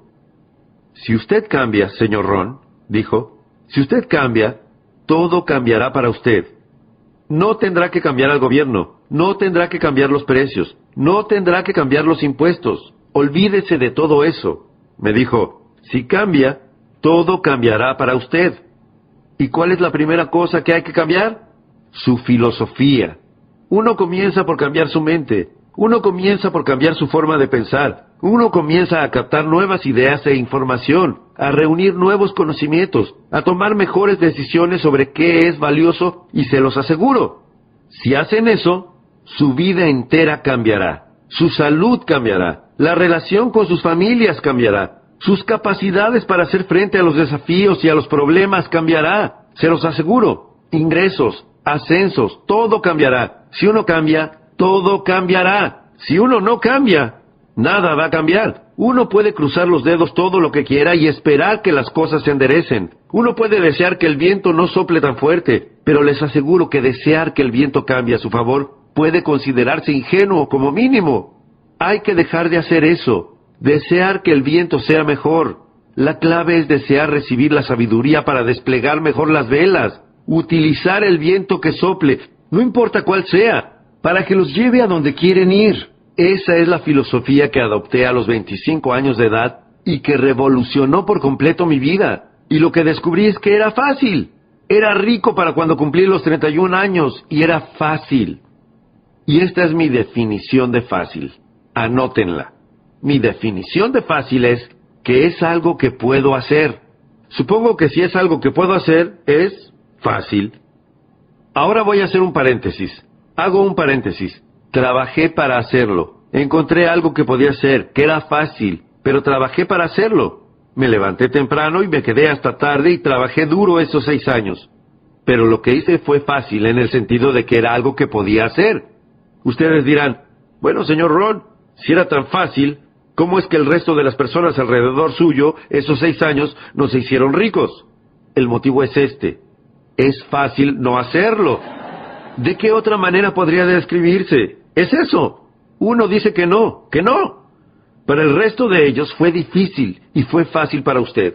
Eso no es cierto. No podrán discutirme eso en frente de este público tan inteligente. Pero este es el desafío. Permítanme que se los diga en forma filosófica.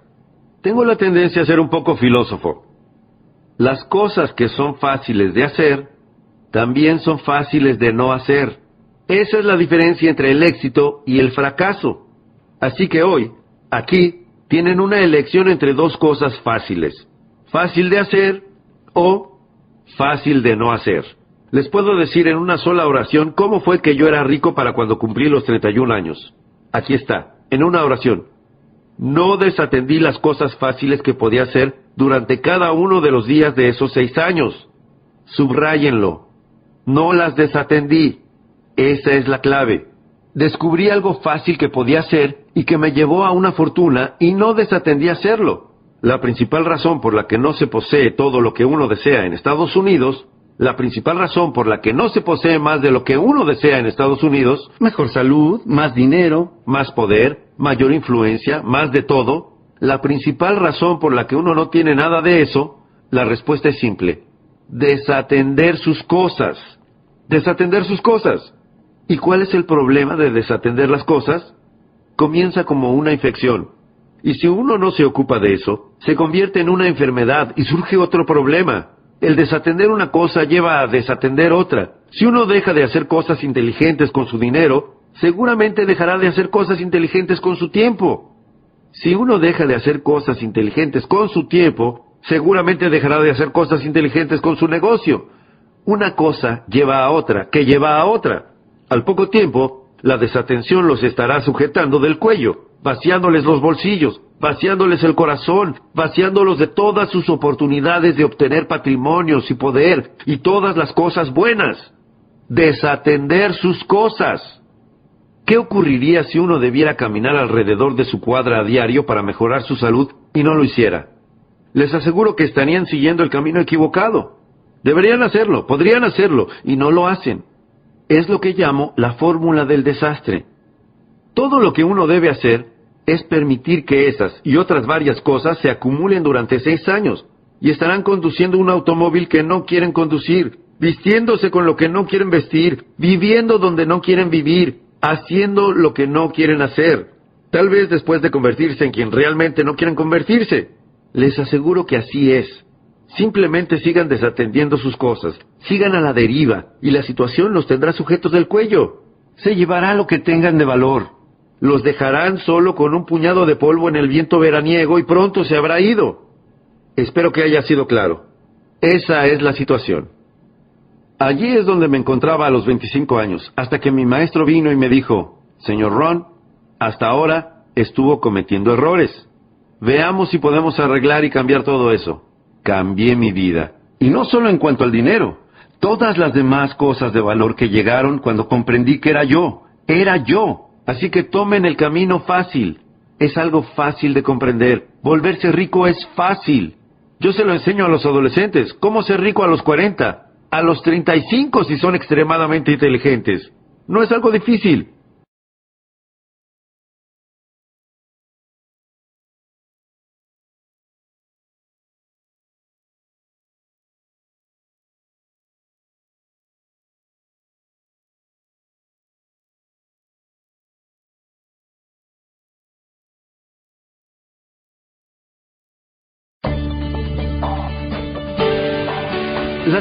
Son mejores que el salario. El salario te permite vivir. Las ganancias te permiten hacer una fortuna. Les podemos enseñar a los chicos sobre las ganancias. Yo les enseño a los chicos cuestiones sobre emprendimientos, de todo tipo. Les enseño a los chicos cómo tener dos bicicletas, una para que usen ellos y la otra para alquilar. Quiero decir, no lleva mucho tiempo entrar en un negocio si eres medianamente inteligente.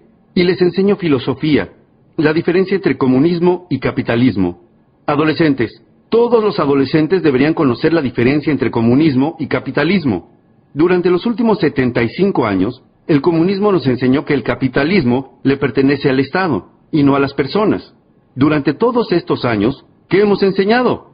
Algo ridículo. El capitalismo le pertenece a la gente, no al Estado. El comunismo dice que no es así. Las personas son demasiado tontas y estúpidas para saber qué hacer con el capital. Así que tienes que alejar el capital de las personas tontas y estúpidas y dárselo al Estado, que es totalmente sabio y totalmente instruido, y dejar que el Estado maneje todo, y dejar que las personas tontas y estúpidas se presenten para su misión laboral. Eso era el comunismo. No es extraño que destruyeran todo lo que tocaban, pero al final los muros se derrumbaron. El comunismo le cedió toda la gloria al Estado. El individuo no importa. ¿Qué enseñamos todos estos años? Que es el individuo el que importa, que el Estado es un sirviente de los individuos y no que los individuos son sirvientes del Estado. ¿Una diferencia en qué? En la filosofía. El poder que ha hecho grande a los Estados Unidos y que sea lo que es hoy es que el dinero está en manos de los chicos, de la gente. Ahí es donde está. Así que toda la gloria es para la gente. Que el Estado sea el sirviente. De hecho, ¿cómo nos gusta llamarlos? Funcionarios públicos. Los chicos se entusiasman muchísimo cuando finalmente descubren cuántos sirvientes tienen. ¿Alguien que hace qué? Que se queda despierto mientras ustedes duermen. ¿Para qué? Para que ustedes puedan dormir bien. El ejército no duerme cuando ustedes duermen. La marina no duerme. La fuerza aérea no duerme. ¿Cómo es que están despiertos toda la noche? Para que ustedes puedan dormir toda la noche. Así que tienen que pagar siete centavos. Filosofía. Fácil básica y simple filosofía. Les digo que es fácil. No puede ser más fácil. Unas pocas cosas simples puestas en práctica todos los días. Puedes cambiar tu salud y cambiar tu vida. Bien. Fácil.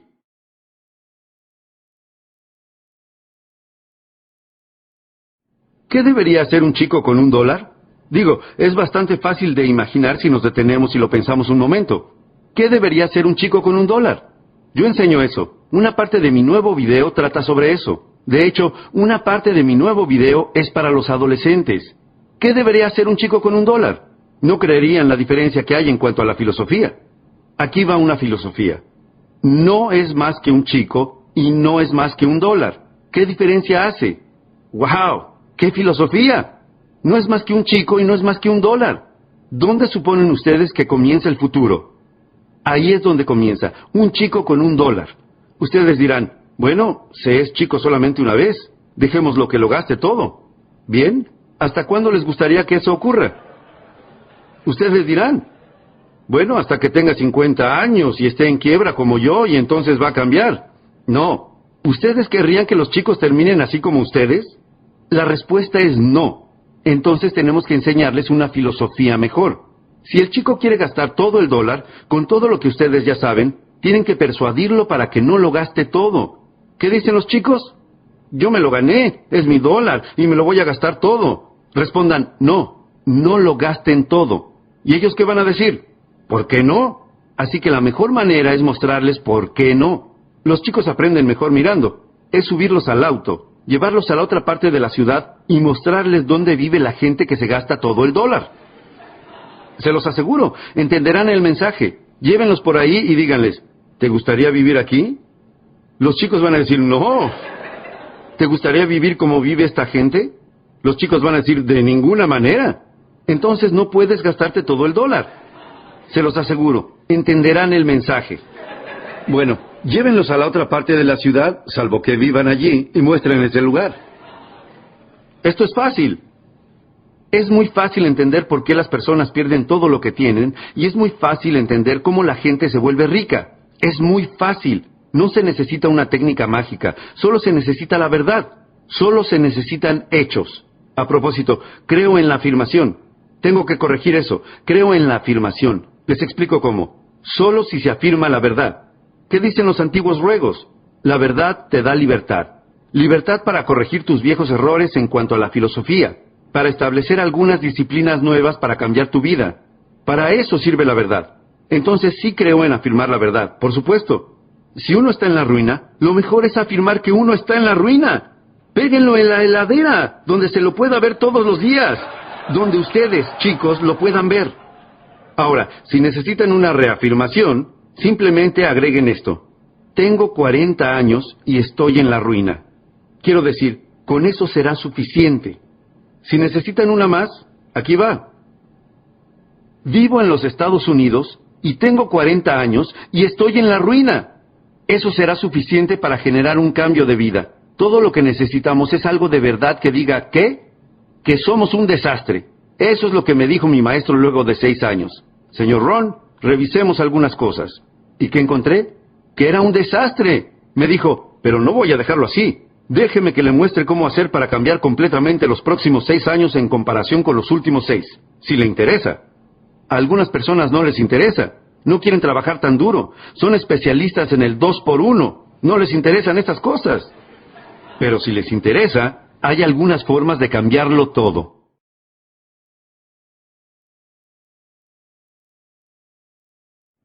Tan solo algunas cosas sencillas. Si no las desatienden, no las desatiendan. Para mejorar su salud no existen miles de cosas. Mi padre cumplirá 90 años. Siempre gozó de buena salud durante toda su vida. Mamá nos enseñó bien. Yo superé los 50 hace unos años y nunca estuve enfermo. Mamá nos enseñó bien. Tengo dos hijas de 32 y 33 años y nunca estuvieron enfermas. Dos nietos, todos saludables. Mamá nos enseñó bien. Algunas cosas sencillas llevadas a la práctica día a día. Hace poco estuve con mi padre. Nos estábamos preparando para acostarnos cerca de la medianoche, allá en la granja. Y a medianoche, mi padre come lo que él llama, antes de irse a la cama, come lo que él llama su refrigerio de medianoche alguna pequeñez para comer antes de ir a la cama, así uno no se acuesta con hambre. Le gusta hacer eso. Y bueno, estoy viendo cómo mi padre come su refrigerio de medianoche. Adivinen lo que estaba comiendo. Una manzana y algunas galletas Graham. Y creo que un vaso de jugo de pomelo. Dije, no me sorprende que papá sea saludable. Mamá nos enseñó eso a todos. ¿Una manzana qué? Cierto, es como algodón para la gente de California del Sur, ¿no? Una manzana al día mantiene al médico alejado. Tengo una buena pregunta para este público tan inteligente. Es esta. ¿Qué ocurre si eso fuera cierto? Ustedes dirán, bueno, señor Ron, si eso fuera cierto, sería algo fácil de hacer. Entonces, ¿cuál es el problema? El problema es que es fácil no hacerlo. O el tipo aquel arruinó el dicho. El tipo que dice una barra Hershey al día, diga no, no, Estuvieron viendo demasiada televisión. No se trata de una barra Hershey, ni de si su filosofía e inteligencia carecen del refinamiento para caer en la trampa de las barras Hershey y cambiarlas por una manzana. En ese caso, les aseguro que tienen que estar contentos con su propia falta de salud y problemas cardiovasculares dentro de seis años. Les aseguro que no es algo que encuentren en el exterior. En el exterior está el viento que sopla. Adentro está su habilidad para desplegar las velas. Si quieren, desplegar las velas, de modo que pronto no les importe qué viento sople, porque ya habrán descubierto cómo son las cosas, y estarán en el camino de las ideas y la información que cambiará y refinará sus filosofías y les dará la mayor oportunidad de éxito. Es así, la primera pieza de las cinco piezas más importantes. Y eso es algo fácil. Les aseguro que es fácil. Tengo una más aquí, y es la número tres. Número uno, observar lo que sucede. Número dos, escuchar y encontrar voces valiosas y dedicar tiempo. Ahora, número 3.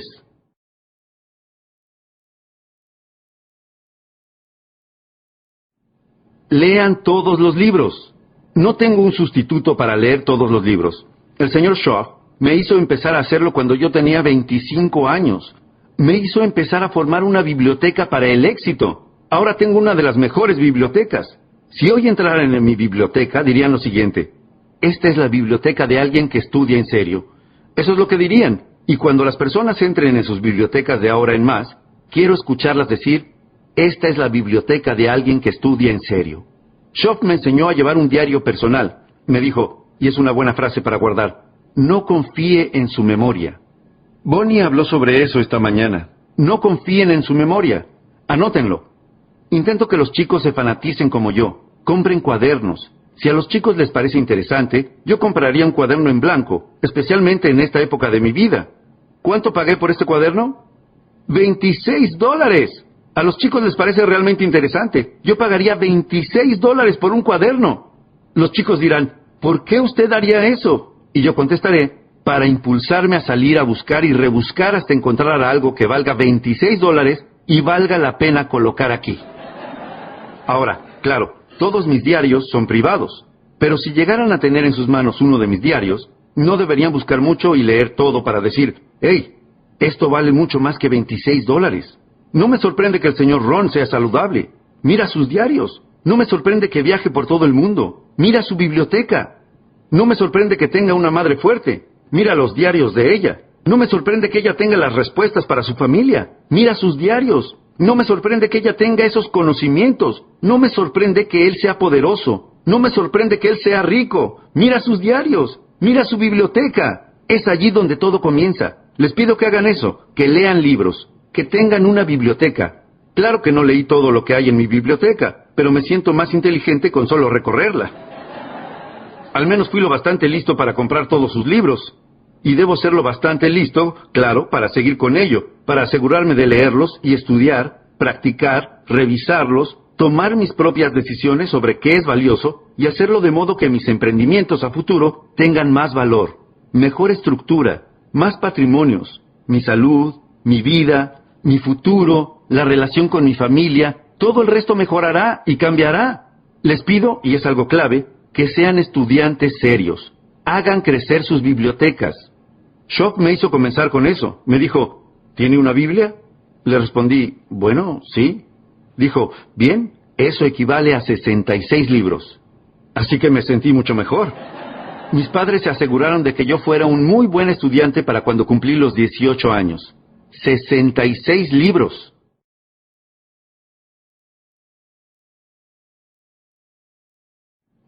Les voy a nombrar un par de libros que me recomendó Shaw. Uno se llamaba Piense y hágase rico. Piense y hágase rico, de Napoleon Hill. Napoleon escribió un clásico, este Piense y hágase rico. Shaw dijo, ¿ese título no le causa intriga, señor Ron? Respondí, sí, señor. Y me dijo, ¿no tendría que conseguir ese libro? Piense y hágase rico. Le contesté, sí, señor. Y comencé a buscarlo. Lo encontré en un lugar donde venden libros usados. Ahí era donde tenía que empezar. Lo compré por menos de 50 centavos. Todavía lo tengo. Es una de las ediciones raras, de tapa dura. Me puso en el camino de la recuperación. Algunas de las ideas de ese libro cambiaron mi vida. Claro que trataba algunas cuestiones raras. Ustedes ya saben que Napoleón era un poco raro. Así que uno tiene que hacer a un lado las cuestiones raras, ¿sí? A menos que ustedes sean raros, hagan las cosas raras. No importa. Y hay otro libro que usé como texto para enseñar a adolescentes cómo ser ricos para los 40 años para los 35 si son extremadamente inteligentes. Parte de él estará incluida en mi nuevo libro. Es un librito llamado El hombre más rico de Babilonia. El hombre más rico de Babilonia, de George Clason. C-L-A-S-O-N. Este librito me ayudó a convertirme en millonario para cuando cumplí 31 años. Por eso enseño a los niños, como libro de texto. Dejen que les señale algunos puntos clave de ese librito. El hombre más rico de Babilonia. Se los digo para que los anoten. Número uno, es fácil de encontrar. Les aseguro que es fácil de encontrar. La mayoría de las librerías lo tienen. Y si no lo tienen, adivinen qué. En la librería se lo pueden conseguir. Ese librito es fácil de encontrar. Número dos, es fácil de comprar. Les aseguro que es algo fácil. No se necesita una gran cantidad de dinero. Es algo muy fácil de conseguir. Lo más que pueden pagar por este librito es unos 5 dólares, 6 dólares, 7 dólares, ¿sí? Le pueden pedir el dinero prestado a sus hijos. 5 dólares, 6 dólares, 7 dólares. Y número 3. Ya lo adivinaron, ¿no? Es fácil de leer. Está escrito en forma de cuento. Por eso lo uso con los adolescentes para enseñarles a ser ricos para los 40 años, para los 35 si son extremadamente inteligentes, y mucho antes si encuentran una oportunidad única y se lo puede leer en dos o tres noches. Si uno se inspira, podría leerlo en una noche. Dios, espero que algunas personas de este público se inspiren y lo lean en una noche porque quiero escuchar sus historias futuras. Y ahora, número cuatro. Y con esto explicaré todo lo que estuve tratando de decirles hasta ahora. Punto número cuatro. Es fácil no buscar este librito. Asegúrense de anotar eso. Esto es el resumen de la primera parte del seminario. Es fácil no buscar este librito. ¿Acaso eso no explica todo? Sí, ya di esta conferencia y creo que le recomendé este librito a todos ellos. Más de 3 millones de personas durante los últimos 33 años formalmente, en forma satelital e incluso por otros medios. Y recomendé este librito. Adivinen cuántos fueron realmente a buscarlo. Respuesta, muy pocos. Yo calcularía que un 10%. Uno dirá, bueno, señor Ron, ¿por qué el otro 90% no fue a buscar este librito? Respuesta, no sabemos. ¿Quién sabe? Ustedes no saben, yo no sé, nadie sabe. Mi mejor conjetura, mi frase filosófica más profunda, es que algunos lo hacen y algunos no. Así de profundo es esto. Alrededor de un 10% lo hacen y alrededor de un 90% no está interesado. Se especializan en el 2 por 1, pero no en la sabiduría del mundo para cambiar sus vidas, para cambiar su salud y para cambiar su futuro. Pero voy a darles mi consejo, y recorrí todo este camino desde mi casa en lugar de pasar el día con mi familia. Hoy vine a pasarlo con ustedes para pedirles esto en persona. Aléjense de ese 90%. No hablen como hablan ellos. No actúen como actúan ellos. No vayan donde van ellos. No lean lo que leen ellos. Aléjense de ese 90% y únanse al 10% que van y buscan este librito. Se lo recomendé a muchísimas personas durante los últimos 33 años, que hicieron una fortuna, una fortuna. Algunos de ellos hicieron fortunas asombrosas después de leer este librito. Así que únanse al 10%. Adivinen cuántas personas tienen una credencial de biblioteca en Estados Unidos. ¿Cuánto vale una credencial de biblioteca en su comunidad? Es gratis. Y gratis es fácil. No hay nada más fácil que algo gratis. Alguien dirá, bueno, ¿Me la podría traer a casa? No, como mínimo tiene que venir a buscarla. Les diré cuántas personas tienen una credencial de biblioteca. Algo que pone a su disposición la sabiduría del mundo. Les permite cambiar cualquier parte de sus vidas que quieran cambiar. Obtener toda la información que podrían utilizar en sus vidas. El 3%. El 97% no está interesado. No se detienen en la biblioteca, sino que siguen su marcha. Andrew Carnegie pensó que todos iban a detenerse y entrar. Fue por eso que construyó todas esas bibliotecas a lo largo de los Estados Unidos. No, no se detienen ni entran, sino que siguen su marcha.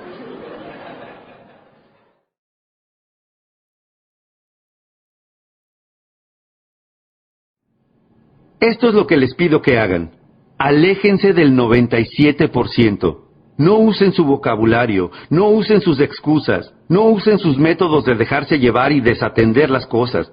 Ni siquiera caminan alrededor de su cuadra para conservar su salud. Ni siquiera comen una manzana por día. Ni siquiera se toman el tiempo de redefinir su filosofía para tener una vida mejor. Aléjense y únanse al 3%. Adivinen cuántas personas pueden jubilarse con los ingresos de sus propios recursos personales a la hora de jubilarse. Respuesta, el 5%. En Estados Unidos, el 5% de las personas son independientes. El 95% son dependientes. Tomen las riendas de sus propias jubilaciones. Ustedes pueden multiplicarlas al menos por 5. Dejen que se ocupe el gobierno, que se ocupen algunas compañías y tendrán que dividir por 5. Les pido que tomen las riendas de sus propias jubilaciones, que tomen las riendas de sus propias vidas, y ese resulta ser uno de los títulos de mis programas en cassette. Tomen el control de sus propias vidas. Es el tema sobre el que hablamos aquí toda la mañana. Tomar las riendas de sus propias vidas. No tengan días comunes como la mayoría de la gente, o terminarán pobres y sin un centavo. Monedas, no tesoros. Baratijas, no valores. Cámbienlo todo, y eso comienza por algo tan simple como comer una manzana al día. Comienza por algo tan simple como comprar el primer libro de su nueva biblioteca. Comienza por algo tan simple como comprar su primer diario privado y escribir la primera entrada que, cuando la gente la vea, las personas dirán, estos son los comienzos en el estudio de un estudiante en serio. Va a ser saludable, va a ser poderoso, va a ser rico, va a tenerlo todo. Miren, se comprometió a escribir un diario completamente nuevo. Les pido que hagan eso. Pero ¿qué pasa con lo que es fácil de hacer? Es fácil de no hacer. pero aléjense del 90%, aléjense del 97%, aléjense del 95%. No vayan donde van ellos, no hagan lo que hacen ellos, no hablen como hablan ellos. Desarrollen un lenguaje completamente nuevo. Sean parte de los pocos. Adivinen cuándo fui a buscar este librito, El hombre más rico de Babilonia. Adivinen cuándo fui a buscarlo. El mismo día que escuché hablar sobre él. Alguien dirá, bueno, señor Ron, ¿acaso eso lo hace diferente al resto de las personas? La respuesta es sí. Alguien dirá, bueno, ¿y por qué? No sabemos. ¿Quién sabe? Ustedes no saben, yo no sé, nadie sabe. Lo único que sabemos es que algunos tienen la inteligencia para decir, voy a cambiar mi vida, voy a cambiar mi salud, voy a cambiar la relación con mi familia, voy a cambiarlo todo. Y si comienza por comer una manzana, si comienza por caminar alrededor de su cuadra, si comienza por un libro, si comienza por un diario privado, cualquier cosa con lo que se comience, yo soy un candidato. Estoy listo para cambiar mi vida. Los invito a realizar ese viaje. Una vez que lo emprendan y miren hacia atrás, no querrán volver nunca. No querrán volver nunca a las viejas costumbres y retomar el viejo lenguaje y seguir desatendiendo sus cosas. Nunca. Los problemas cardiovasculares en Estados Unidos provocan por sí solos más de mil funerales diarios y el 70% se deben a desatender su salud. Les pido que no esperen que otras personas solucionen esto de aquí a un año para que ustedes puedan ser más saludables. Les pido que asuman una nueva disciplina para que sean más saludables, para lograrlo ustedes mismos. Libro a libro, entrada a entrada. Se encuentra disponible a todos ustedes.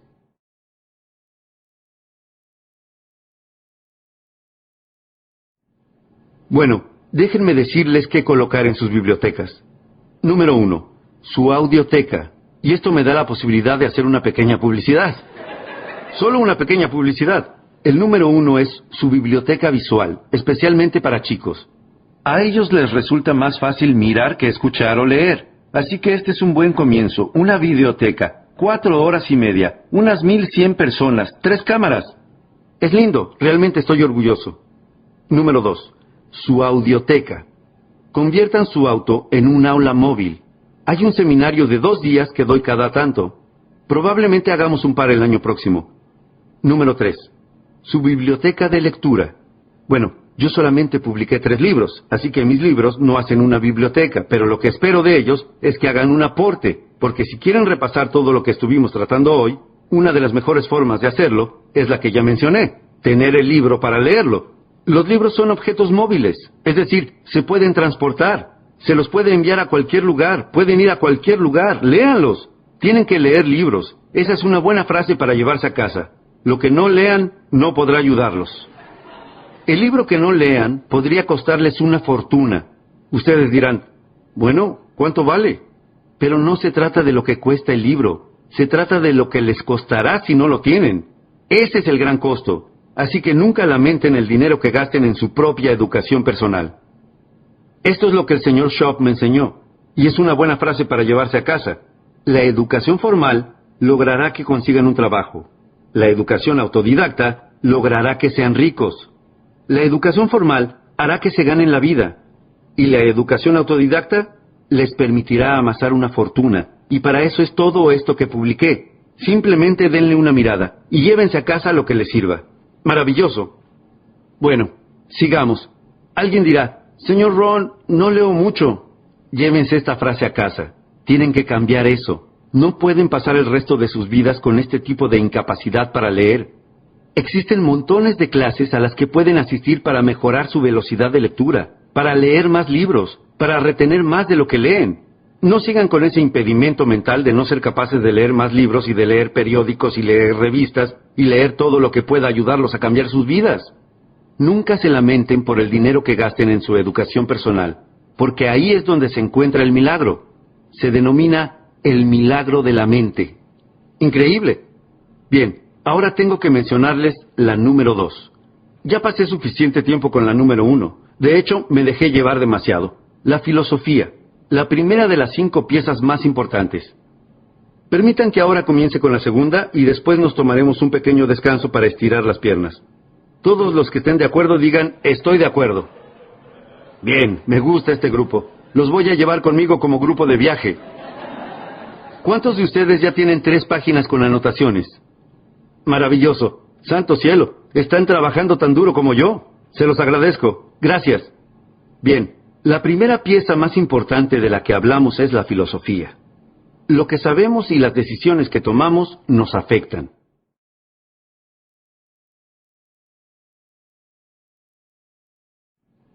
Aquí tenemos la segunda pieza más importante, la actitud. Nos afecta el modo en que nos sentimos. La número uno es lo que sabemos. La número dos es cómo nos sentimos, la parte emocional. Ahora bien, para generar un cambio de vida, no empezamos por la parte emocional, no empezamos por la motivación de cambiarle la vida a las personas. Conozco algunas personas que dicen, bueno, señor Ron, yo esperaba mucha motivación, deberíamos estar parados sobre sillas agitando banderas. No, no, eso no servirá de nada. Algunas personas dicen, solo hay que motivar a este tipo, va a estar bien, solo hay que animarlo, motivarlo. Bueno, probablemente no. Si el tipo es un idiota y se lo motiva, tendremos un idiota motivado. Se los aseguro, no va a ser suficiente. Una frase clave para sus notas. El cambio de vida no comienza con la inspiración. El cambio de vida no comienza con la inspiración. El cambio de vida comienza con la educación. Cuando conocí a mi maestro, él no me inspiró. Lo primero que hizo cuando me conoció fue averiguar lo que estaba mal. ¿Y cómo fue la primera parte de su entrenamiento? Simple. Era un desastre. Monedas en el bolsillo después de seis años. Algo estaba mal. Ahora bien, no hay que mudarse a otro país. Y no hay que esperar las próximas elecciones. Si se tiene la voluntad de comenzar a hacer algo para cambiar, se puede cambiar todo. Entonces, ¿cuál fue la primera parte de su entrenamiento? Usted es un desastre. Pero él no me abandonó allí. Me dijo, aquí tenemos la segunda parte de su entrenamiento. ¿Cómo hacer para cambiar, si le interesa? A algunas personas no les interesa. Lo entiendo, pero asumo que la mayoría de esas personas no están aquí. Ustedes entregaron su efectivo, tiempo y dinero para estar aquí.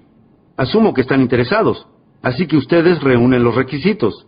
Para los que están interesados, les digo, pueden cambiar por completo los próximos seis años de sus vidas si están interesados en hacerlo. Pueden cambiar sus ingresos, pueden cambiar su futuro. ¿Por qué? Todo el que se lo proponga puede desplegar mejor las velas sin importar los vientos que soplen, de modo que el cambio de vida comienza con la educación, no con la inspiración. Pero es importante cómo nos sentimos. La actitud es una parte importante. Permítanme darles la pequeña lista antes de que nos vayamos al descanso. La pequeña lista de cómo nos sentimos. Hay una lista larga. En nuestro fin de semana de liderazgo la tratamos en su totalidad. ¿Cómo nos sentimos en relación al gobierno? ¿Cómo nos sentimos en relación a los impuestos? Schock me lo enseñó bien a los 25 años. Me enseñó cómo convertirme en un contribuyente feliz. Yo solía decir, Odio pagar mis impuestos. Schock me decía, bueno, esa es una forma de vivir. Yo pensaba, bueno, ¿no le pasa eso a todo el mundo? Él me respondía, no, unos pocos hemos ido un poco más lejos. Yo solía decir, odio pagar mis cuentas. Y Schock me respondía, ¿odia disminuir sus responsabilidades e incrementar sus activos? Yo le respondía, bueno, es una forma distinta de verlo. Él siempre me hacía ver las cosas de una manera completamente diferente. Yo decía, cuesta demasiado. Shaw respondía, no, enfrentemos el problema real, señor Ron. Usted no puede pagarlo. Y yo pensé, epa, nunca lo había visto de ese modo. Siempre pensé que ese era el problema. Shock me dijo, no, señor Ron, usted es el problema. Cuando le di la lista de excusas de por qué me había ido mal, la miró y me dijo, Señor Ron, hay un gran problema con esta lista. Usted no forma parte de ella. Vamos a agregarlo ahora en la lista. Despleguemos las velas de una mejor manera. No estén siempre deseando que soplen vientos a favor. Quizás la próxima vez, cuando los republicanos estén en el gobierno. No pospongan sus vidas de ese modo. Cómprense libros nuevos, consigan información nueva, comiencen a escuchar los cassettes, Escuchen una voz valiosa y fíjense si pueden rescatar algunas ideas para comenzar con el cambio de inmediato. Y los próximos seis años podrán resultar un milagro, como me sucedió a mí en esos seis años. Bien, pero la actitud es importante. Aquí tengo la pequeña lista sobre cómo nos sentimos. Número uno, ¿cómo nos sentimos en relación al pasado? Hay que tener una actitud positiva y saludable en relación al pasado, y este es el mejor consejo que puedo darles. Consideren el pasado como una escuela. Dejen que el pasado les enseñe. Puede que sea una escuela rigurosa, dura. ¿Cuál es la novedad? Todos hemos pasado cosas duras, algunas más duras que otras. Lo entiendo. Por eso quiero que usen su pasado como un maestro de escuela, como forma de educación. No dejen que el pasado les gane. No lo lleven como una carga. No dejen que el pasado se convierta en un garrote con el que se golpeen en la cabeza por los errores del pasado, las culpas del pasado, los fracasos del pasado. Schoff me dijo, señor Ron, durante los últimos seis años, usted cometió muchos errores. Use esos errores como escuela para que le enseñen cómo solucionarlos. Entonces, esa es la actitud con respecto al pasado. Mirar hacia atrás. ¿Para qué? Para que sirva de experiencia uno de los milagros que los humanos pueden hacer. Los perros no pueden hacerlo, los cocodrilos no pueden hacerlo, las arañas tampoco, pero los humanos pueden mirar hacia el pasado y encontrar algo muy valioso llamado experiencia.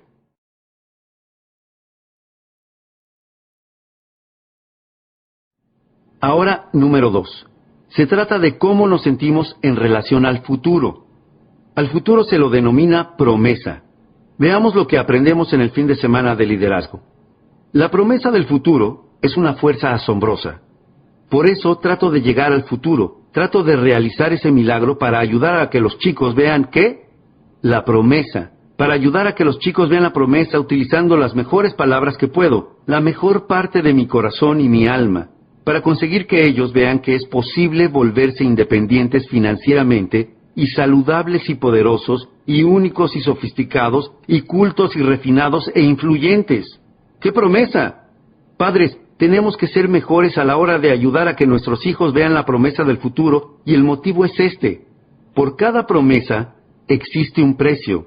Agreguen eso. Por cada promesa existe un precio a pagar. Pero eso es lo emocionante. Si la promesa es clara, pagar el precio es fácil. Pero si la promesa no es clara, pagar el precio suele ser muy difícil. Si hacemos que nuestros hijos puedan verla, les aseguro que pagarán el precio. Pagarán su disciplina, irán a buscar este librito que pueden ver, pero ahí está el desafío. Si los chicos no pueden ver el futuro, no querrán pagar.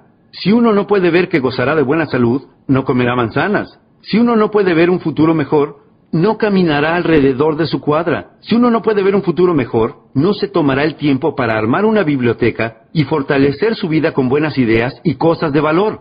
Así que este es uno de los desafíos para todos nosotros. Un futuro bien diseñado.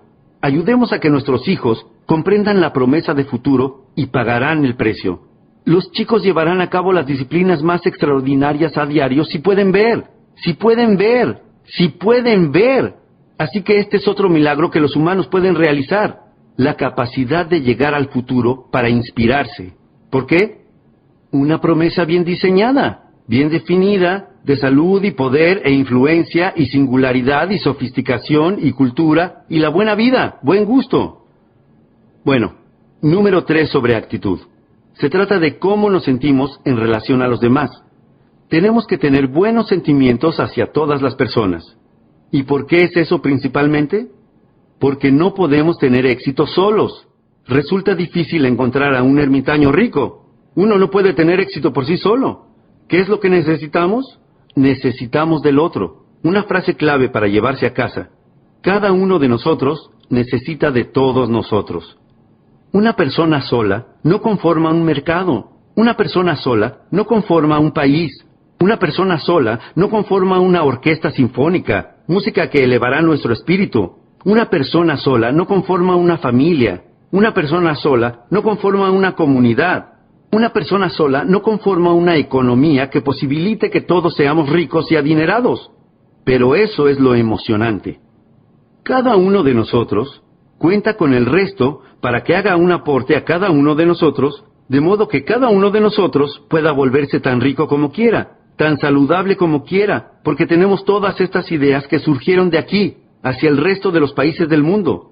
No existe ningún país que en los últimos 6.500 años haya tenido tantos dones en un periodo de 200 años como Estados Unidos en los últimos 200 años. ¿De dónde vino la gente? La gente vino de todo el mundo con sus dones para Estados Unidos. El don del lenguaje, y el don de la política, y el don de la constitución, y el don de la libertad, y el don de la libertad de culto, y el don de la libertad de prensa, el don de la diversidad étnica que fluyó hacia Estados Unidos de un modo sin precedentes en los últimos 6.500 años. Nunca se había visto algo así en la historia. Tantas cosas provenientes de todos los demás países y depositadas en un país llamado Estados Unidos. Nunca se había visto algo así. Se denomina el milagro de los Estados Unidos, el don de la medicina, el don de los inventos, el don de la singularidad. Todas las cosas que se trajeron aquí, ¿y qué?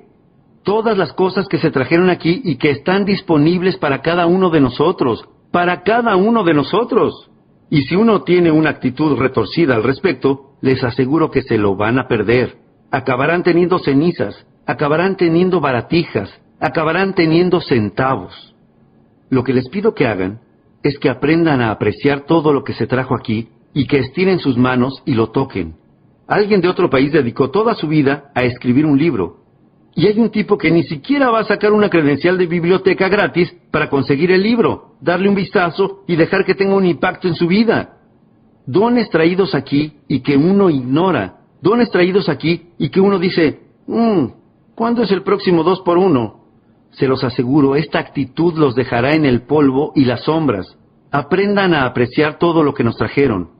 Dones traídos a Estados Unidos, sin precedentes, y nuestra actitud al respecto ayuda en gran medida a cambiar nuestras vidas y nuestras estructuras de vida, patrimonios para el futuro.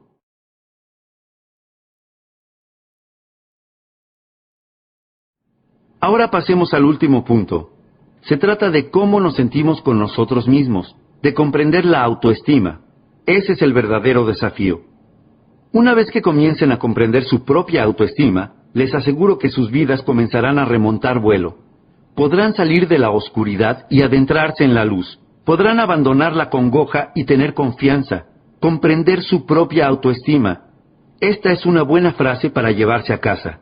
Cada uno de nosotros debe comprender lo valiosos que somos todos, pero existe una contrapartida. Todos debemos comprender lo valiosos que somos cada uno de nosotros. ¿Sus aportes son valiosos para todos? Les aseguro que sin ustedes, el todo no está completo les aseguro que se requiere de cada uno de nosotros para conformar el todos nosotros, cada uno de nosotros con su aporte. Piensen en lo poderosos que podemos ser si cada uno de nosotros hace un mejor aporte. De hecho, John Kennedy lo dijo a la perfección. Seguramente sea el grito del nuevo Partido Demócrata. Las viejas palabras de John Kennedy, y lo que dijo fue, pidan todo y vean con qué se quedan. No, no, no. ¿Qué dijo John Kennedy? No preguntes qué puede hacer tu país por ti. Pregunta qué cosa.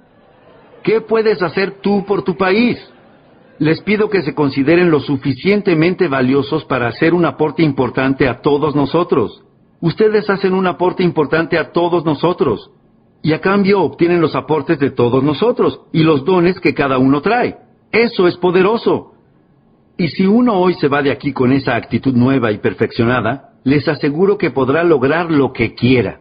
Podrá tener la salud que quiera, podrá tener los ingresos que quiera, podrá tener el futuro que quiera. La relación con sus familias comenzará a mejorar de inmediato. Lo único que deben hacer es tomarlo seriamente y no desatender las cosas, como comer una manzana al día, no desatender las cosas, como comprar un nuevo libro para su nueva biblioteca, no desatender una nueva entrada en su diario, no desatender las cosas. No sean perezosos para aprender.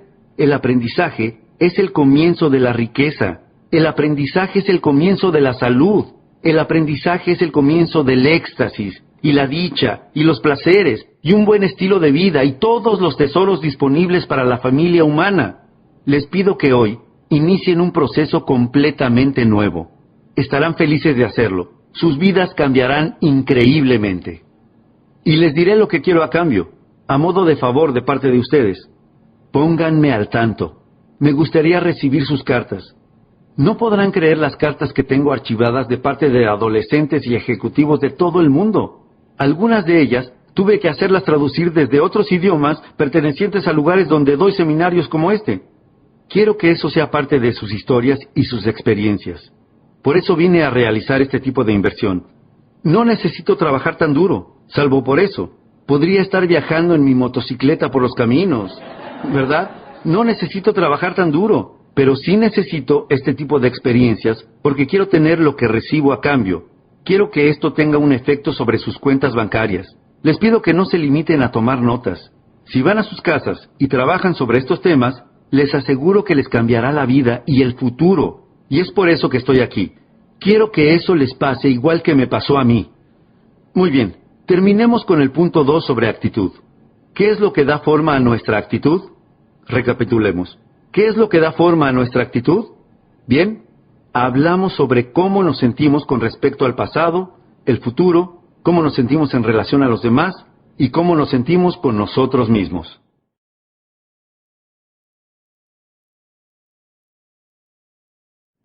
Bueno, lo que le da forma a nuestra actitud es esto. Número uno, la educación. Las emociones deben ir a la escuela para aprender su valor y cómo trabajar para usted y no en su contra en el mercado, en cada, en el ámbito social, en la comunidad, donde sea, porque las emociones hacia el futuro nos podrán avergonzar o respaldarnos. Y una gran parte de ello depende de cuán bien educadas estén nuestras emociones. Está bien que se tiren al piso y pataleen y griten cuando tienen tres años, pero no a los 33, ¿verdad? A los 33 se espera que hayan educado sus emociones al punto de que ahora les sean de utilidad y no que los avergüencen, ¿no? Así que la clave sobre lo que deben trabajar es la educación de sus emociones.